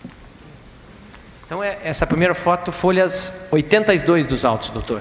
Pode perguntar, por favor. O senhor, o senhor lembra dessa, dessa foto, Lembro, doutor Francisco? Perfeitamente. Lembra? Quem está perguntando é o advogado de defesa Álvaro Borges Júnior. O senhor vê não tem, doutor. Algum corte no pescoço desse não, cadáver? Não tem secção nenhuma aí. Nem aqui, nem, por, nem atrás? Não, atrás não sei, o senhor não mostrou atrás? Ah, não mostrei atrás. Não. Estou vendo na frente aí, doutor. Atrás não sei. A preocupação do senhor é tamanho que o senhor me mostra atrás que eu lhe digo já, mas não tem também não, doutor. Ele talvez quis perguntar para o senhor se, quando o senhor examinou o corpo, o senhor não, não, não tinha, não Muito tinha, bem. não. Então, o senhor lembra? De... Lembro perfeitamente, doutor Alves. Se tivesse ele anotado, o que tem aí é uma putrefação maior, se o senhor me permitir. Tem um negócio aí? Que um negócio? Esse, esse Vá ali para o microfone, microfone, doutor Francisco. Pode apontar daí. O que eu disse da putrefação, na hora, é aquilo ali, ó. Ali que é maior, tá vendo ali, ó? É uma. Tá vendo? Aí tá bom, tá bom. Aqui, ó. Aqui que eu disse que a putrefação era mais intensa. Dando a, pelo menos, é, dando a, a forte evidência de que ocorreu uma ação constritiva em torno do pescoço, não secção. Você me perguntou em corte. Não tem corte nenhum aí. Não tem corte? Não. Não tem corte. É que a pergunta, a pergunta eu fiz porque a denúncia fala que eles cortaram o pescoço não, da criança. Não, não, não. Não aí tem não, corte? Não, não tem corte. Aí não, desculpe, mas aí não tem corte. Não. E atrás também não tinha corte não. Quando foi feita a necrópsia no ML, a senhora esteve no ML? Estive. Esta é Leila Bertolini, delegada do Grupo Tigre, no seu depoimento de 2004.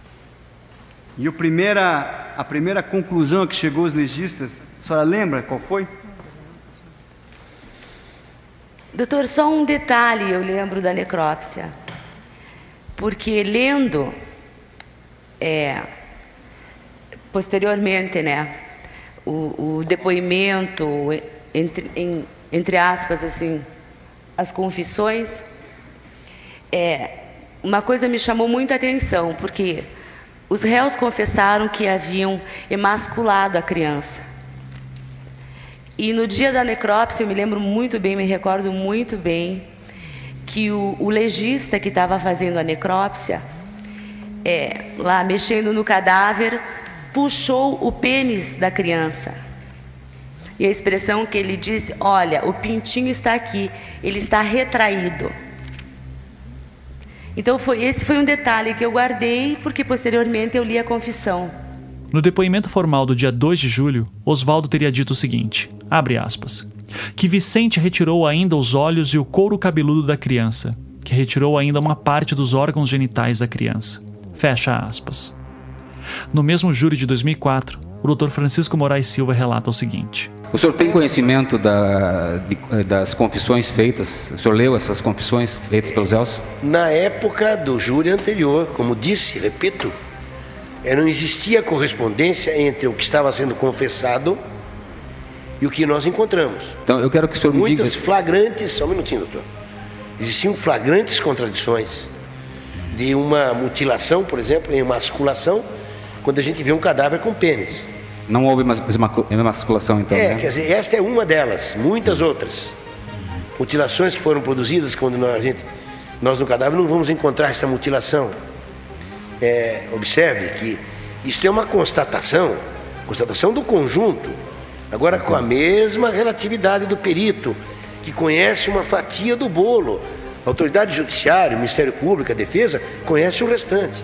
Conhece uma Sim. fatia só, daqui Sim, a pouco eu estou entrando em flagrantes contradições aqui, até com o meu relato no júri anterior. Sim. Eu teria que ter a ata do júri anterior para poder falar. Tá. Até por um dever à coerência. Eu tenho só mais, mais uma pergunta. falar coisa que não é. Uma pergunta, é, uma única pergunta.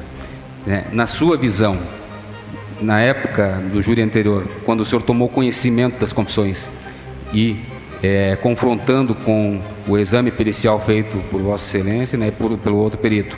Repito, existia um Aquela confissão não bate com o laudo, com, as, com, que, com, as, é, com o que foi descoberto no laudo.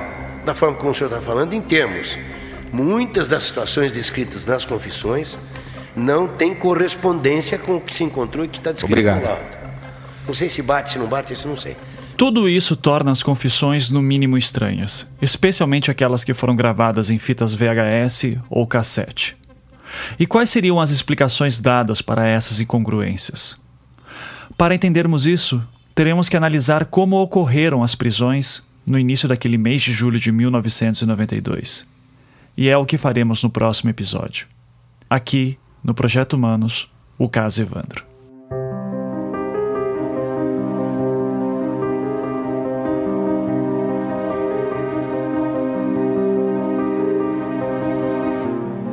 Projeto Humanos é um podcast em formato storytelling produzido pelo Anticast e distribuído pela Half Death. Ele só é possível de ser realizado graças à ajuda de nossos patronos que contribuem mensalmente com a quantia que podem. Se você aprecia o nosso trabalho e gostaria de ajudar, acesse projetohumanos.com.br e clique no link Apoie. Essa história que estamos contando tem muitos personagens e eventos, então, para facilitar, se você entrar na seção do Caso Evandro em projetohumanos.com.br, você encontrará um post chamado Enciclopédia. Se você quiser saber mais sobre algum personagem ou evento que citamos, é só dar uma olhada lá. Nós vamos acrescentar mais coisas à enciclopédia à medida que novos episódios forem sendo publicados. Três pessoas foram essenciais tecnicamente para que essa temporada ocorresse e eu recomendo demais que você que está ouvindo contrate elas. Elas são Felipe Aires, que compôs a trilha sonora e masteriza todos os episódios, Aniele Casagrande, que desenvolveu o site e resolveu inúmeros pepinos, Saulo Milete, da Colosseu Design, que produziu a arte visual tema dessa temporada.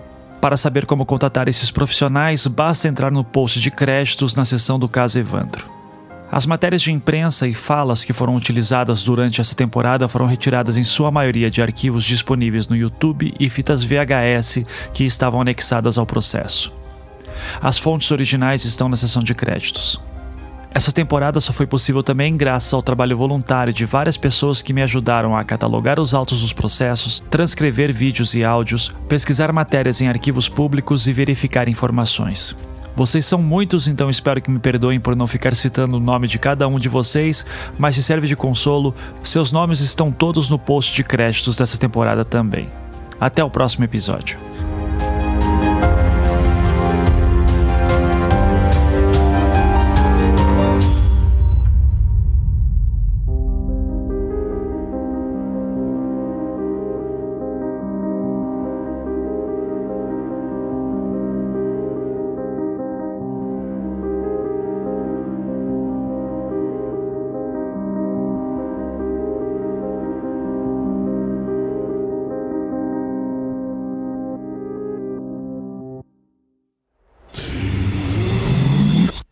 half.